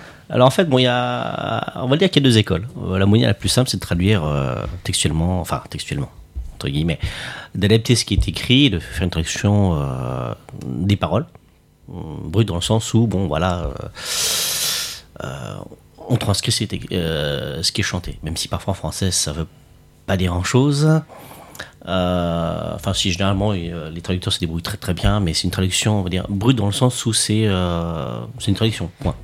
Après, on peut s'amuser à traduire de façon un peu plus poussée, en respectant les, euh, les pieds, par exemple, ou les rimes en fin de phrase. C'est fois plus difficile. Mais même à la base, les chansons, je trouve que c'est c'est comme ça, c'est comme très abstrait en japonais, et pour être traduit en français, euh, pff, et t'as jamais eu de chanson en milieu d'épisode? Si. Ah ouais, là aussi, t'as dû en chier là. Ah oui, Surtout parce fait, Gundam. on- euh, oui, surtout qu'on doit. euh, euh, alors, euh, il y a une chose qui se fait en fansub qui ne se fait pas dans le, euh, dans le, le Ouais, sous-titrage je veux original, c'est qu'il y a le dialogue plus la chanson. Voilà, euh, dans, le, dans le fansub, on peut faire euh, un carton pour le sous-titre, euh, par exemple pour un, un- la réplique d'un personnage, Ouais. et on peut placer un autre carton en haut de l'écran pour, euh, par exemple, les paroles d'une chanson ou un texte explicatif. Dans le sous-titrage professionnel, cela n'est pas possible. Ce n'est techniquement pas possible. Euh, ni chez les Français, ni chez les Japonais d'ailleurs. Et euh, on est obligé de tricher, d'alterner les deux. Parce qu'il n'y a pas moyen de faire euh, un carton pour les, les paroles de la chanson et un autre pour les, pour les dialogues. Et pour donner un exemple, heureusement qu'il ne s'est pas concrétisé, il y a un OAV qui s'appelle euh, Gundam Seed Stargazer, je crois. Et c'est un très court, c'est très court, sauf qu'il y a des cartons avec les noms de lieux, et des tout part- partout, à chaque, quasiment à chaque instant, en plein milieu du dialogue. Et là, je me suis dit, si jamais il me demande de reçu, je vais en chier. Et je vais imploser devant l'épisode. Heureusement, ça ne s'est pas fait. C'est encore plus compliqué pour les, pour les interviews également. Euh, il m'est arrivé de traduire des interviews. Et en japonais, en fait, euh, la personne qui pose les questions n'apparaît pas à l'écran et bien souvent ne parle pas. La question, en fait, apparaît juste en haut ou sur le côté de l'écran en tant que, que Un incruste. sous-titre, voilà, Ouais. on incruste. Et puis, euh, la personne interviewée parle directement derrière, voire par-dessus. Euh, C'est sportif. voilà, alors c'est sportif dans la mesure où t'as forcément pas la place de, de mettre les deux. Ou alors quand tu mets les deux, faut essayer de tricher un petit peu et parfois de mettre un petit peu l'intitulé de la question dans la réponse. C'est une technique aussi qui passe, euh, mais bon. là Technique encore, de Sioux. euh, Le problème c'est le manque de place. Fabien. Euh, Qu'est-ce qui est le plus compliqué? Hmm. Donc effectivement, on a déjà abordé la question de l'humour, puisqu'on n'a pas les mêmes références culturelles, on n'a pas, euh, on sait déjà, euh, ça, ça oblige parfois à faire de vrais détours et euh, il faut, euh, il faut rassembler les morceaux et c'est un petit peu compliqué. Autrement, il y a plein de points. Alors un point qu'on, ça, c'est plus anecdotique, mais mais intéressant quand même, c'est les les mots des auteurs en fait. Les euh, après à la fin de la, à la fin d'un volume, des fois ils racontent un peu leur vie et tout ça. Et autant euh, c'est facile de retraduire un dialogue parce que c'est dans un contexte, autant des fois ils racontent leur vie, mais on n'a pas, on ne sait pas ce qui s'est passé. Donc ils nous racontent ah c'était super, j'ai fait ça ça ça, mais euh, mais c'est c'est enfin voilà c'est très abstrait. Donc pour donner un sens à tout ça, c'est c'est parfois un peu compliqué.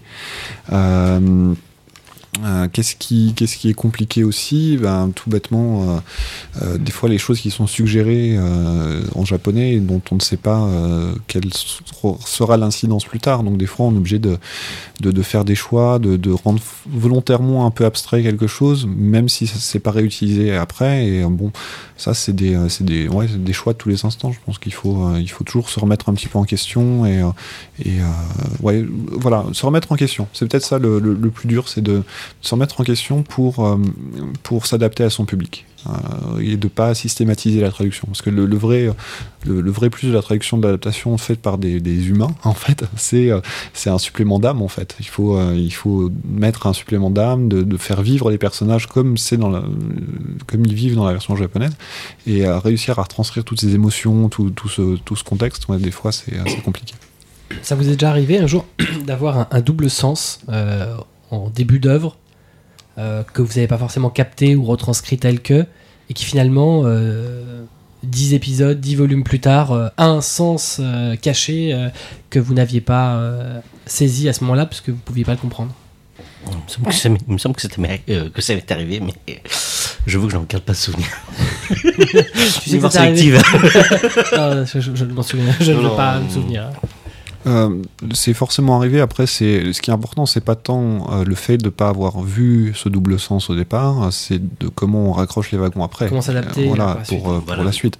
Euh, et dans ces cas-là, oui, ça peut être un peu un peu prise de tête. Euh, effectivement, là, t'évoquais tout à l'heure des, des mots déformés, euh, un humour avec. oh, J'ai pas très bien compris ta phrase en japonais, donc il faut faire des phrases pas forcément très claires en français pour que la personne puisse interpréter autre chose.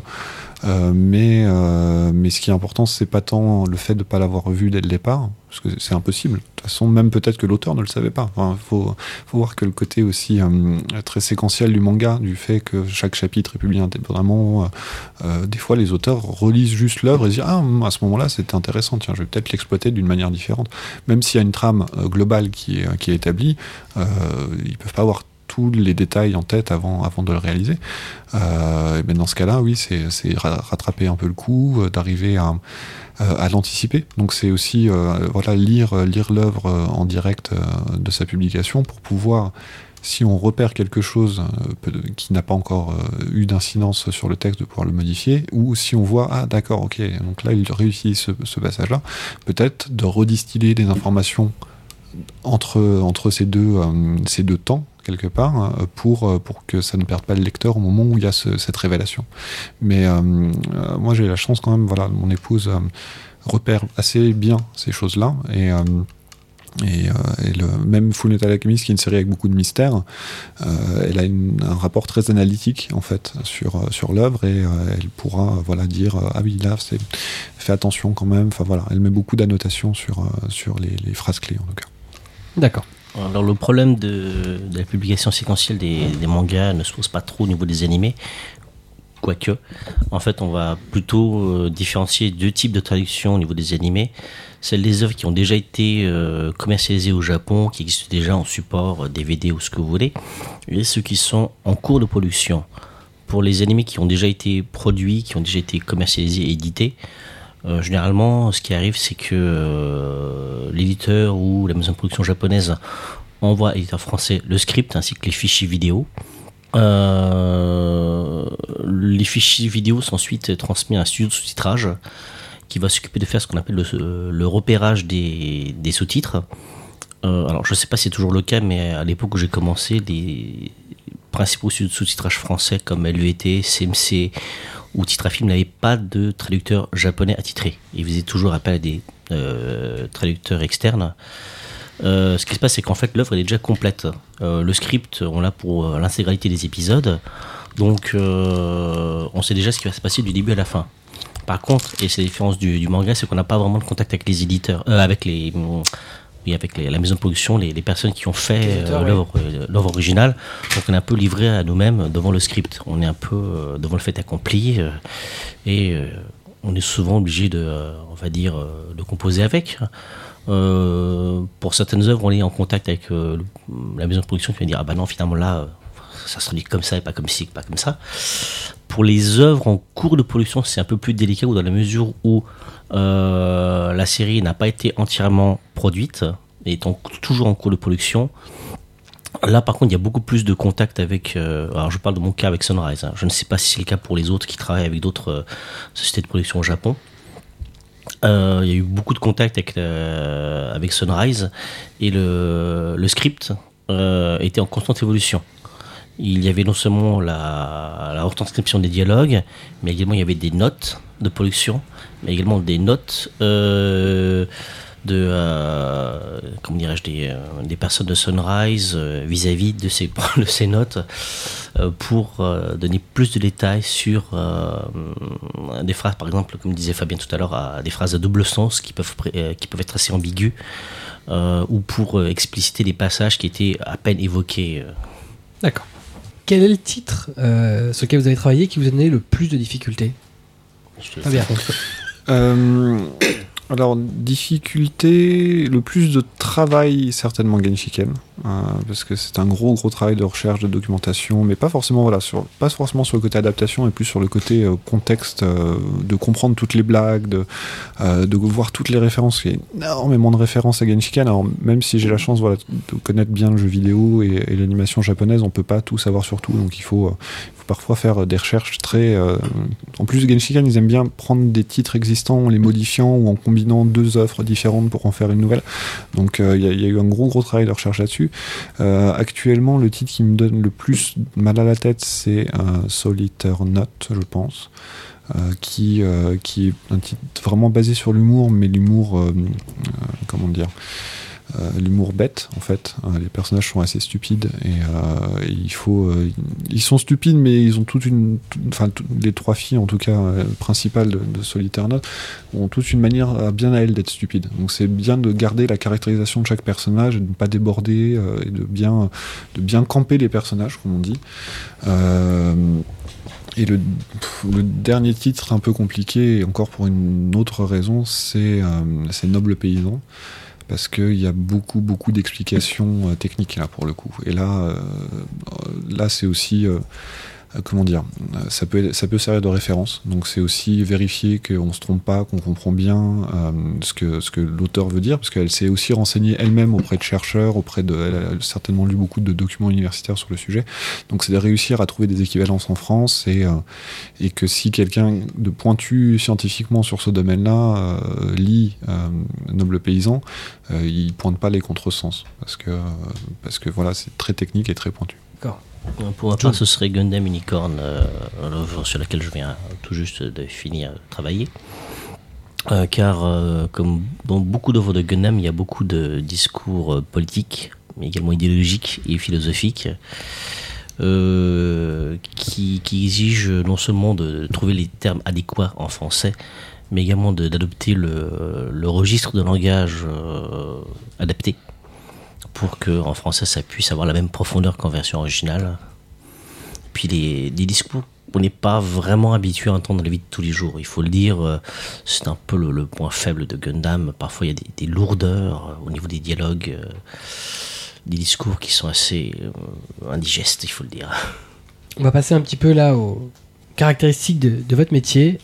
C'est quoi finalement les, les tarifs perçus par un traducteur, un adaptateur? Alors, dans le domaine de l'animation japonaise, euh, j'estime qu'avec Biz, j'ai été relativement privilégié, puisque on, on a donner des chiffres. Ah bah c'est toi qui dis, hein, dis donc. Euh, alors j'étais payé en moyenne 300 euros net euh, par épisode de 25 Ok. minutes. Pour les longs métrages de Gundam qui durent un peu plus de deux heures, j'avais été payé quelque chose comme...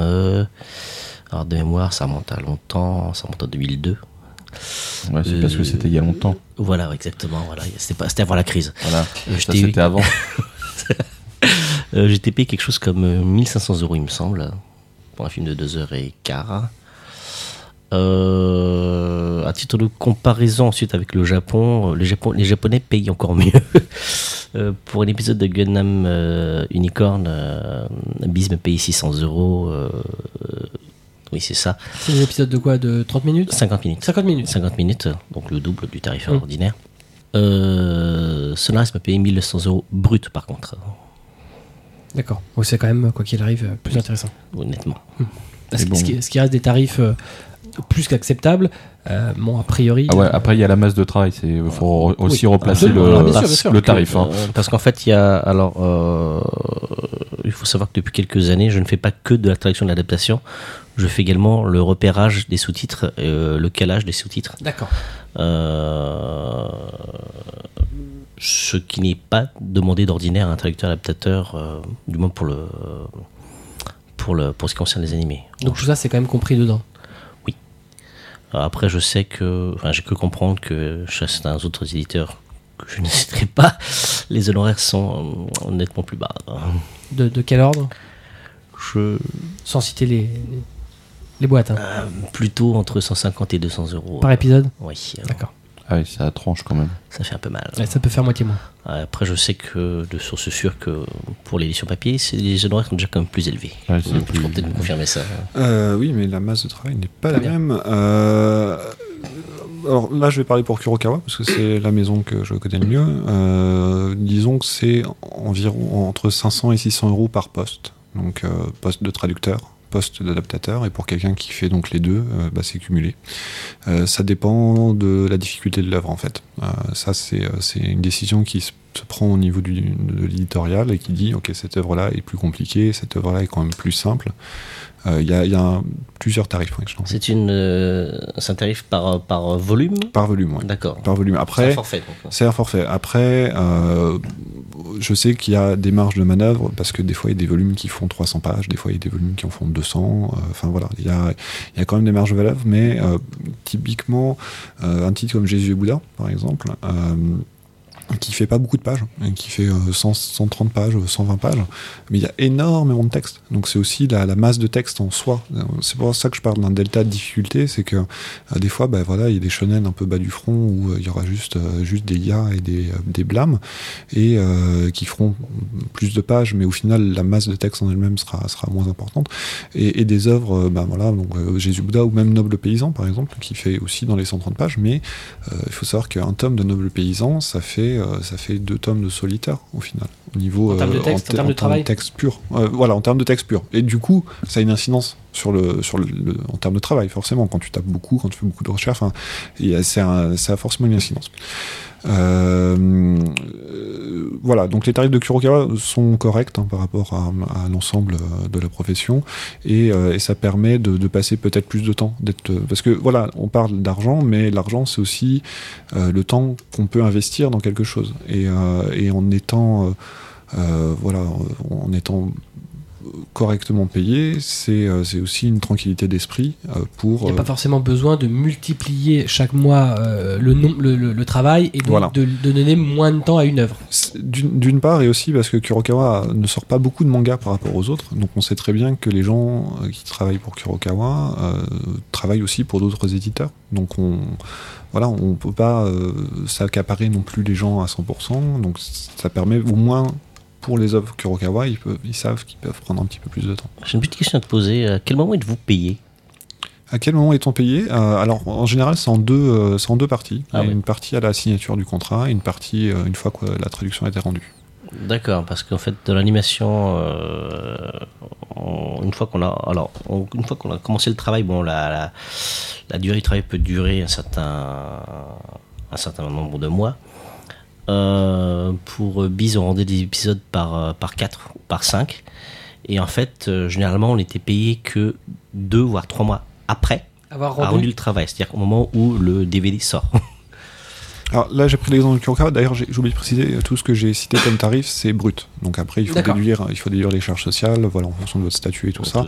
Tout. Euh, voilà, c'est euh, mais c'est des, euh, c'est des, c'est des tarifs bruts en tout cas, Euh, et, euh, et c'est un contrat moral aussi entre le traducteur et l'éditeur. Disons qu'il faut pas perdre de vue aussi que les- le traducteur c'est souvent le premier membre de la chaîne, donc quelque part il faut une confiance réciproque. Euh, C'est-à-dire qu'il faut que le traducteur sache qu'il va être payé de toute façon, et aussi que l'éditeur ait sa traduction à temps, parce que ça a un effet cascade sur le reste euh, de, la, de- de la chaîne de production. Si si le traducteur est en retard, tout le reste, euh, ça va être euh, le- les gens derrière vont devoir Ils ramer, attendent, donc voilà. forcément. ouais.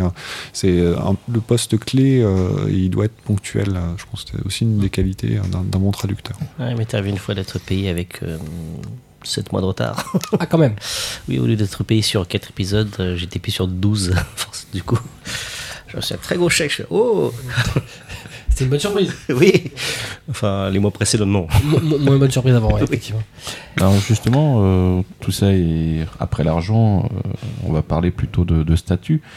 Euh, dans, dans la traduction, dans ton adaptation, dans ton métier de traduction d'adaptation, euh, est-ce que c'est considéré comme ta propriété intellectuelle et euh, est-ce qu'elle t'appartient ou à l'éditeur?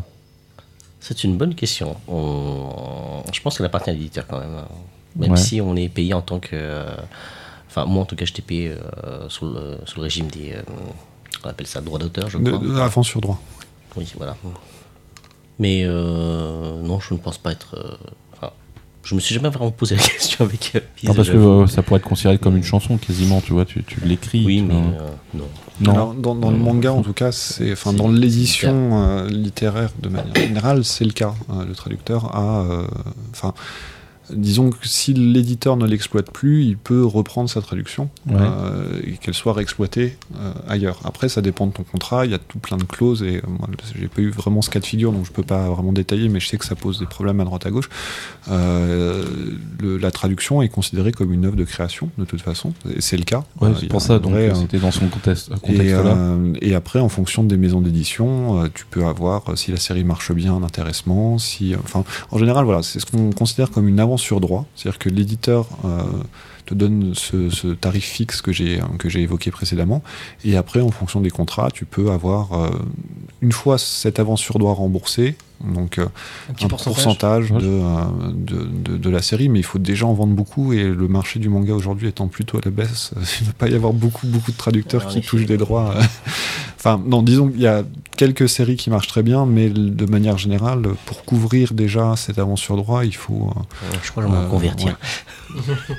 Mais alors, par rapport à ce que vous disiez, c'est vrai qu'il y, a- y y une toute petite nuance. euh, alors, c'est ce qui est dit, mais il semble que certaines traductions euh, d'animés, c'est le cas a priori pour, euh, pour ce qui est produit par Wakanim, euh, n'appartiennent pas à, à leur auteur, c'est contractuel, Elles de sont, toute voilà. façon. mais même elles appartiennent même pas à, à l'entreprise, puisque dans les contrats qu'a priori signe Wakanim, euh, ça appartient à l'ayant droit japonais. Ça peut, peut ça peut En arriver. effet, oui, en Ce qui fait qu'effectivement, apparemment, certaines traductions faites aux États-Unis par d'autres euh, concurrents ont été réutilisées par Wakanim UK. Euh, puisqu'ils n'étaient pas les distributeurs ailleurs. ça et de peut la arriver, façon, les versions françaises de Wakanim pourraient être réutilisées euh, au Québec euh, par des éventuels ayants droit, enfin dans les territoires où Wakanim n'a pas les droits. Effectivement, c'est des cas de figure qui arrivent aussi dans le manga. euh, et là, c'est toute une question de contrat. C'est vraiment contractuel. Comme je disais tout à l'heure, il y a des, des clauses, ce genre de choses. Et, et effectivement, c'est des choses qui arrivent. Donc, euh, et puis alors, euh, tiens, on va rebalancer une petite question. euh, bah tiens, Fabien, il va commencer. Mm. Quelle licence euh, non acquise t'aimerais bien traduire? Waouh Euh,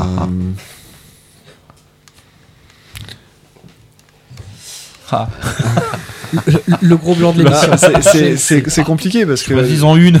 Non, non, parce que le problème, enfin, aujourd'hui, enfin, je, je, je bosse beaucoup pour Kurokawa, même à, à l'édito, et euh, du coup, si je dis des choses, les gens Non, vont mais penser que Peut-être du vieux, sortir. pas euh, forcément. euh, Ah non, là c'est pour toi. Là. Non, non, je, je le redis, là c'est qu'est-ce que toi tu il- aimé non. traduire Voilà. Alors, Une- Soit une licence qui n'a pas été sortie, Si. soit qui a été sortie par Alors, il y, a- il y a concurrent. une série quand même que, que j'aime beaucoup euh, et que, qui ne sortira probablement pas en France, donc je vais pouvoir la citer. Voilà. C'est euh, AKB49. Donc là, Attends, Attends, attends, attends. Là- C'est pas le machin des, des Alors- des Les idoles 48 là en voilà, manga c'est euh, c'est un manga qui est publié dans Shonen Magazine euh, qui s'inspire effectivement du phénomène AKB48, donc du groupe d'idoles euh, japonais. Et euh, donc je vais vous le pitcher comme ça et vous allez me dire, mais t'es un détraqué. euh, Ouais, peut-être. bien sûr, mais ça, ça, va, vas-y, ça va euh, devenir mon, mon pan pan panda, sûr. C'est euh, l'histoire d'un d'un mec qui rentre dans les AKB en fait, parce que euh, sa- son ami d'enfance euh, veut rentrer dans les AKB et euh, il se travestit pour euh, l'aider et il est pris en fait, Enfin, Victor pour l'aider euh, pour l'aider à, à l'audition et au final il est pris. Kubo, Voilà, pourquoi dit tu comme pries ça. tu, tu pries pour que ça arrive Je te vois prier. Dit comme ça, c'est euh, c'est euh, voilà, je passe pour un pour un pervers. Mais non, en, regarde, vous êtes deux. en vé- en vérité, euh, une fois passé ce, plot de départ je peux un m'en peu aller. débile, euh, c'est super intéressant. C'est un vrai, un vrai shonen neketsu sur le monde des idols. Ça démonte totalement le système. Tu vois beaucoup de choses sur comment les comment c'est construit. euh, Il y a beaucoup de backstage. Et finalement, le fait que ce soit un garçon est très peu exploité. C'est au final, je pense que l'auteur regrette, regrette même presque d'avoir euh, eu ce postulat de départ, même si par moment, voilà, il y a des petites blagues genre ah, elle va découvrir que je suis un garçon et tout, parce que ça reste le, euh, le point faible du personnage, on va dire. Mais euh, tout le reste, en dehors vraiment de, de ce point-là, est, euh, est vraiment super, parce que c'est vraiment un, un shonen avec beaucoup de, beaucoup de passion, beaucoup de, on apprend plein de trucs. Enfin, c'est vraiment, vraiment cool Bah. et très actuel du coup, parce que c'est vraiment ce qui se passe dans le groupe AKB, donc qui est le plus gros groupe d'idoles actuellement au Japon, euh, se répercute aussi dans le manga. Donc là, je sais pas, il y y a un an, il y a eu euh, une des, des filles les plus célèbres du groupe qui, qui a arrêté, donc euh, Maeda Atsuko. Et, euh, et, là, et dans le manga, ça arrive aussi. Donc c'est intégré, quelque part, la vie du groupe est aussi intégrée. Alors, je ne suis pas fan de Kebi plus que ça. Menteur. Non, c'est vrai. Non, mais même la façon dont t'en parles, moi j'aimerais en- vraiment que ça arrive en France en fait maintenant. Euh, Ça me semble compliqué parce qu'après, il y a des problèmes de droit et ça Oui. intéresse personne, à mon avis. Franchement, ça intéresse Franchement, pas, je des pas trucs qui arrivent en France. monde. Mais c'est un, c'est un bon, en soi, c'est un bon manga. Voilà. Ce que, je, ce que je voulais dire, c'est voilà. C'est un bon titre. C'est un très bon titre. Euh, si je m'abuse, en plus, c'est dessiné par un ancien assistant de Monsieur Okubo, donc l'auteur de Solitaire. Donc c'est très bien dessiné. Et, euh, et ça me fait penser. Alors voilà. Par exemple, il y a eu un titre qui s'appelle Subaru sur la danse. Oui. Euh, et donc c'est un peu aussi dans cette veine-là par moment. Il y a Ah. vraiment ce côté dépassement de soi, ce côté euh, de se donner à fond pour sa passion, euh, pour réussir. Euh, c'est vraiment vraiment super euh, KB49. Donc 49 parce que c'est la 49e, euh, voilà, c'est le, le garçon en tout cas qui, qui s'insère dedans. Et, euh, et, bon voilà, il y en a plein d'autres, mais malheureusement c'est des choses qui, qui arriveront peut-être un jour en France. C'est ton euh, coup de cœur, ça. T'aurais pu Euh, dire Kochi c'est- Kame, t'étais tranquille, t'étais sûr que c'était pas. Ça, c'est plus, plus Greg. Greg, je sais qu'il aime beaucoup euh, Effectivement, Kochi, Mais euh, s'il y a un titre qui me semble compliqué à adapter au public français et que j'aime beaucoup, c'est euh, c'est KB49. Et toi, John Alors, je peux vous parler de Madame Filippi. Euh, pardon, je peux vous parler de l'œuvre que je n'aurais pas voulu traduire. Ouais, c'est Ginga rap- Ei Densetsu. Ouh. Les héros de la galaxie. Ouais. Le premier film a été traduit par euh, Kaze. Ouais, est sorti euh, dans le cadre de leur. euh. Programme cinématographique, manga, ciné-manga. Il y a un certain nombre d'années. Il, parlait de raviol, non? Mm, Exactement, oui. Euh, Et je sais que c'est une série que je n'aurais pas aimé traduire, car euh, je pense que je me serais arraché le peu de cheveux qu'il me reste, euh, sachant que c'est une œuvre très compliquée et très difficile. Et Oui, mais non, mais là, dans le sens où nous, on était plutôt dans le coup de cœur. Qu'est-ce que tu aurais vraiment voulu vous le faire? Pas que tu n'aurais pas voulu faire. T'aurais voulu Si, la faire que- sans le faire Oui, parce que c'est quand même une œuvre vraiment très intéressante que j'aime Ça, beaucoup. je suis d'accord. Dont Bah- il a acheté le coffret LD. Oui. euh, Complet, là, avec les petits vaisseaux et Shut tout. up. Hein Comment hein Shut up, take ma monnaie. Euh, non, que j'aurais bien aimé traduire, euh, ça a été traduit malheureusement déjà en français, c'est Pat Labor. Ouais, J'aurais bien aimé traduire euh, Ah, tu Le- manga, les films, les EV et la série TV, dans fait, cet ordre-là. Alors, June, je te rassure, tu peux le refaire. Ouais, Il n'y a, pas de problème. Franchement, live, je hein. t'attends. Le manga, tu Le peux le manga, refaire. tu peux y aller. Et, et la, et la série TV, tu peux la refaire. Il n'y a pas de problème. oui, je sais. Et il y a le film live actuellement, enfin les en- films live euh, qui est au en Japon, tournage. qui, euh, Next Generation. euh, ouais, The Next Generation, qui, qui, qui a l'air pas mal en tout cas. Mais tu peux refaire la série TV, il n'y a pas de problème. Oui, oui, oui, aussi, je je- sais. fais-toi regarde des plaisir. souvenirs euh, assez traumatisants. Moi, j'ai encore les yeux qui saillent, mais enfin, c'est autre chose. les oreilles, les oreilles. Aussi, les deux. Aussi. Et maintenant, la question polémique. euh, Qu'est-ce que vous pensez du euh, Scantrad et du fansub? Alors moi, j'ai fait du fansub. Oh oui, j'en ai fait. Putain, Deux révélations. Donc, ce- Et tu as fait quoi? Du Gundam Surprise Non, j'ai vraiment pu comparer les deux. C'est vrai que les méthodes de travail ne sont pas tout à fait les mêmes. Euh, Le fansub, c'est plus un travail d'équipe euh, où vraiment, bon, il y a une personne qui, faire, qui va faire les sous-titres, qui va faire la une qui va faire la, la- la vérification, et ainsi de suite, etc. etc. Euh, C'est plus un travail d'équipe. Par contre, on, a beaucoup plus de latitude, beaucoup plus de, comment dirais-je, de marge, vraiment une très très grande marge par rapport au, au sous-titrage professionnel qui est, où c'est nettement plus draconien. Euh, L'inconvénient, c'est qu'il y a bon, mes souvenirs, parce que ça monte aussi un petit moment, il y a comme un, malgré tout ce que les fans pourront dire, il y a quand même moins de rigueur que dans le sous-titrage professionnel. Euh, je pensais, euh, avant de faire du sous-titrage professionnel, que j'avais un bon niveau de français. Il n'est pas mauvais, franchement. je pense qu'il était assez bon. Quand j'ai vu le niveau de français des traducteurs adaptateurs qui travaillaient dans les euh, studios de, sous-titrage, je me suis dit, la vache. J'avais l'impression d'être un, gamin de, de primaire. Quoi. Ils ont vraiment un niveau de français, mais euh, c'est incomparable. Euh, je me suis acheté quatre dictionnaires dans la foulée, parce que je me sentais vraiment, vraiment très, très bas. Il y a moins de rigueur aussi, niveau dans le sens où les fansubbers sont, comme des fans à la base et ils souhaitent euh, rester proches de l'œuvre originale.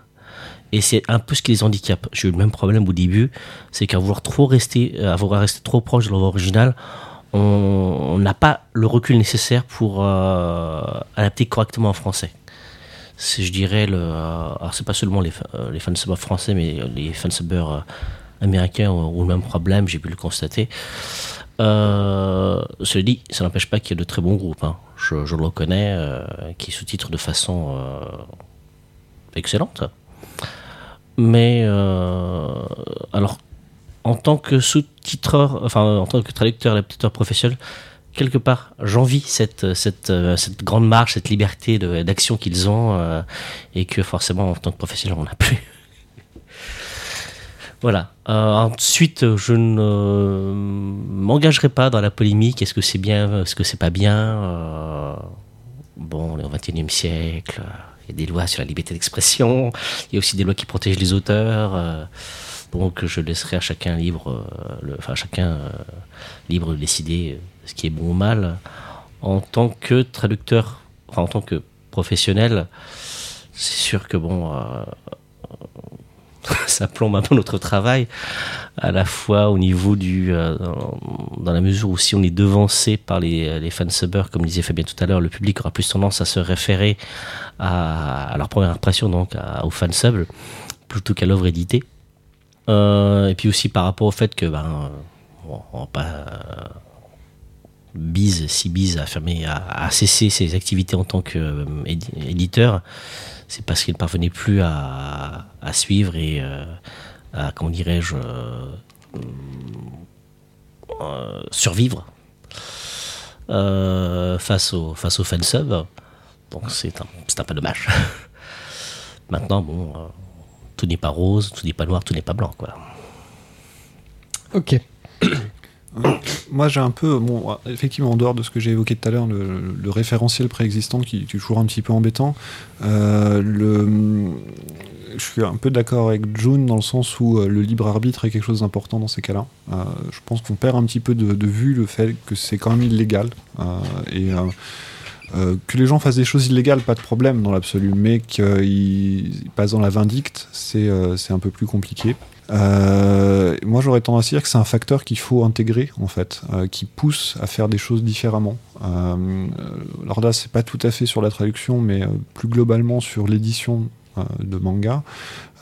Par exemple, le projet Pokémon Noir et Blanc, qui est un projet qu'on a lancé avant le Japon, spécifiquement pour pouvoir proposer euh, en exclusivité, avant même que ce soit paru au Japon euh, et voire euh, enfin, scan tradé, euh, une œuvre complète. C'est, ça pousse en tout cas à innover déjà. Après, je, voilà, j'ai pas vraiment de référentiel parce que je sais pas vraiment le niveau. Peut-être effectivement il y a une certaine liberté où, où les gens, enfin voilà, il y, a du- bon et du moins bon partout de toute façon. Euh, moi, le seul, la seule chose que j'ai envie de dire, c'est euh, ne jugez pas uniquement euh, à partir. Enfin voilà, faites-vous votre propre avis, certes, mais euh, pensez aussi voilà au travail global sur une œuvre. Euh, c'est pas seulement euh, euh, un chapitre où euh, il y, a- vraiment une volonté de, cohérence globale et euh, parfois certains choix ne vous plairont pas, euh, mais ils sont rarement pris par hasard.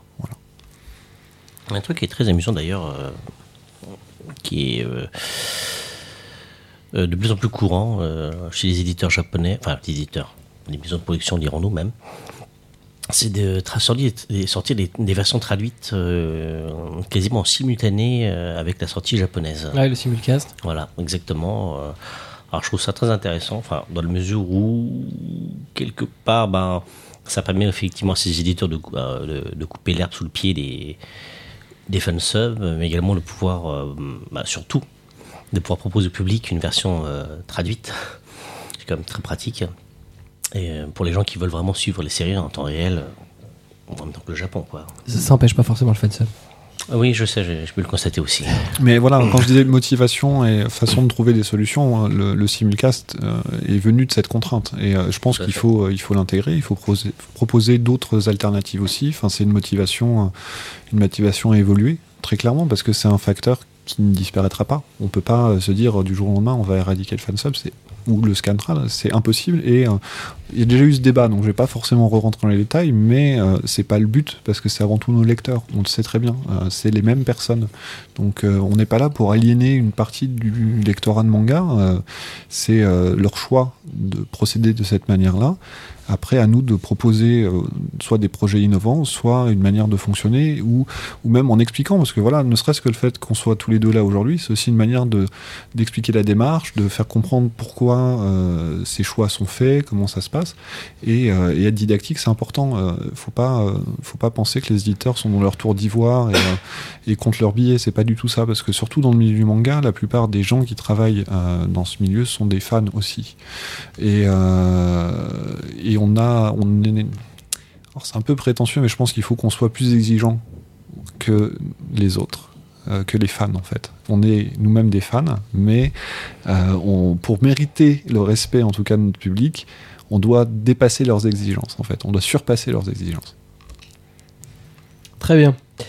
On en terminera là, et par une petite citation de Tar Benjeloun qui disait Les traductions sont comme les femmes, lorsqu'elles sont belles, elles ne sont pas fidèles, et lorsqu'elles sont fidèles, elles ne sont pas belles. Alors j'aimerais la compléter. J'aimerais la compléter parce qu'il y a aussi euh, la réciproque qui est euh, si tu trompes ta femme, il faut que ça en vaille le coup. Donc si tu t'éloignes, euh, si tu n'es pas fidèle, autant que ça ait un intérêt derrière, que ça soit quelque chose qui, voilà, qui, a un sens et qui, qui a un vrai intérêt pour, euh, euh, justifier en tout cas euh, cet écart de conduite. Très bien. On en termine là. On vous rappelle que l'actualité de l'émission est toujours disponible sur notre page Facebook, sur notre compte Twitter @mangacastfr. Euh, on n'oublie pas non plus qu'auront lieu prochainement, lieu prochainement euh, le 15e Impact de Japan Expo, 5 jours au cœur des loisirs japonais, du 2 au 6 juillet 2014, au- toujours au parc des expositions de Paris-Nord-Villepinte. Euh, Mangacast est partenaire de l'événement et donc euh, vous pouvez trouver toutes les informations sur japan-expo.com. Pour ça qu'on en parle d'ailleurs. Très bien, merci euh, pour ta participation. On remercie évidemment notre partenaire euh, Manga Sanctuary, c'est toujours le meilleur gestionnaire de collections manga et animés, et euh, bah, vous pouvez leur rendre visite, gérer votre collection sur manga-sanctuary.com. Et on en finit aussi par le troisième partenaire, notre partenaire de toujours, la librairie Ayaku Shop, 4 rue dans le 5e à Paris. Ouais, ça t'étais pas obligé. Très bien, bah donc ce ne sera pas fait la prochaine fois. Euh, non, euh, fais-le quand même. D'accord. Dans quelques jours, on n'oublie pas le manga Stomaqué numéro 16, nos chroniques manga et animés, nos coups de cœur et nos coups de gueule, comme chaque mois. Messieurs, on vous remercie d'être venus bah, nous éclairer, nous donner des clés sur votre métier. Merci à vous, merci d'avoir écouté jusqu'au bout. On vous Oh. souhaite euh, bah, plein de réussite pour la suite, euh, et puis euh, plein de nouvelles traductions, plein de nouvelles adaptations, euh, un de ces jours. Quant à nous, on se donne rendez-vous le mois prochain pour un nouveau numéro 2 MangaCast.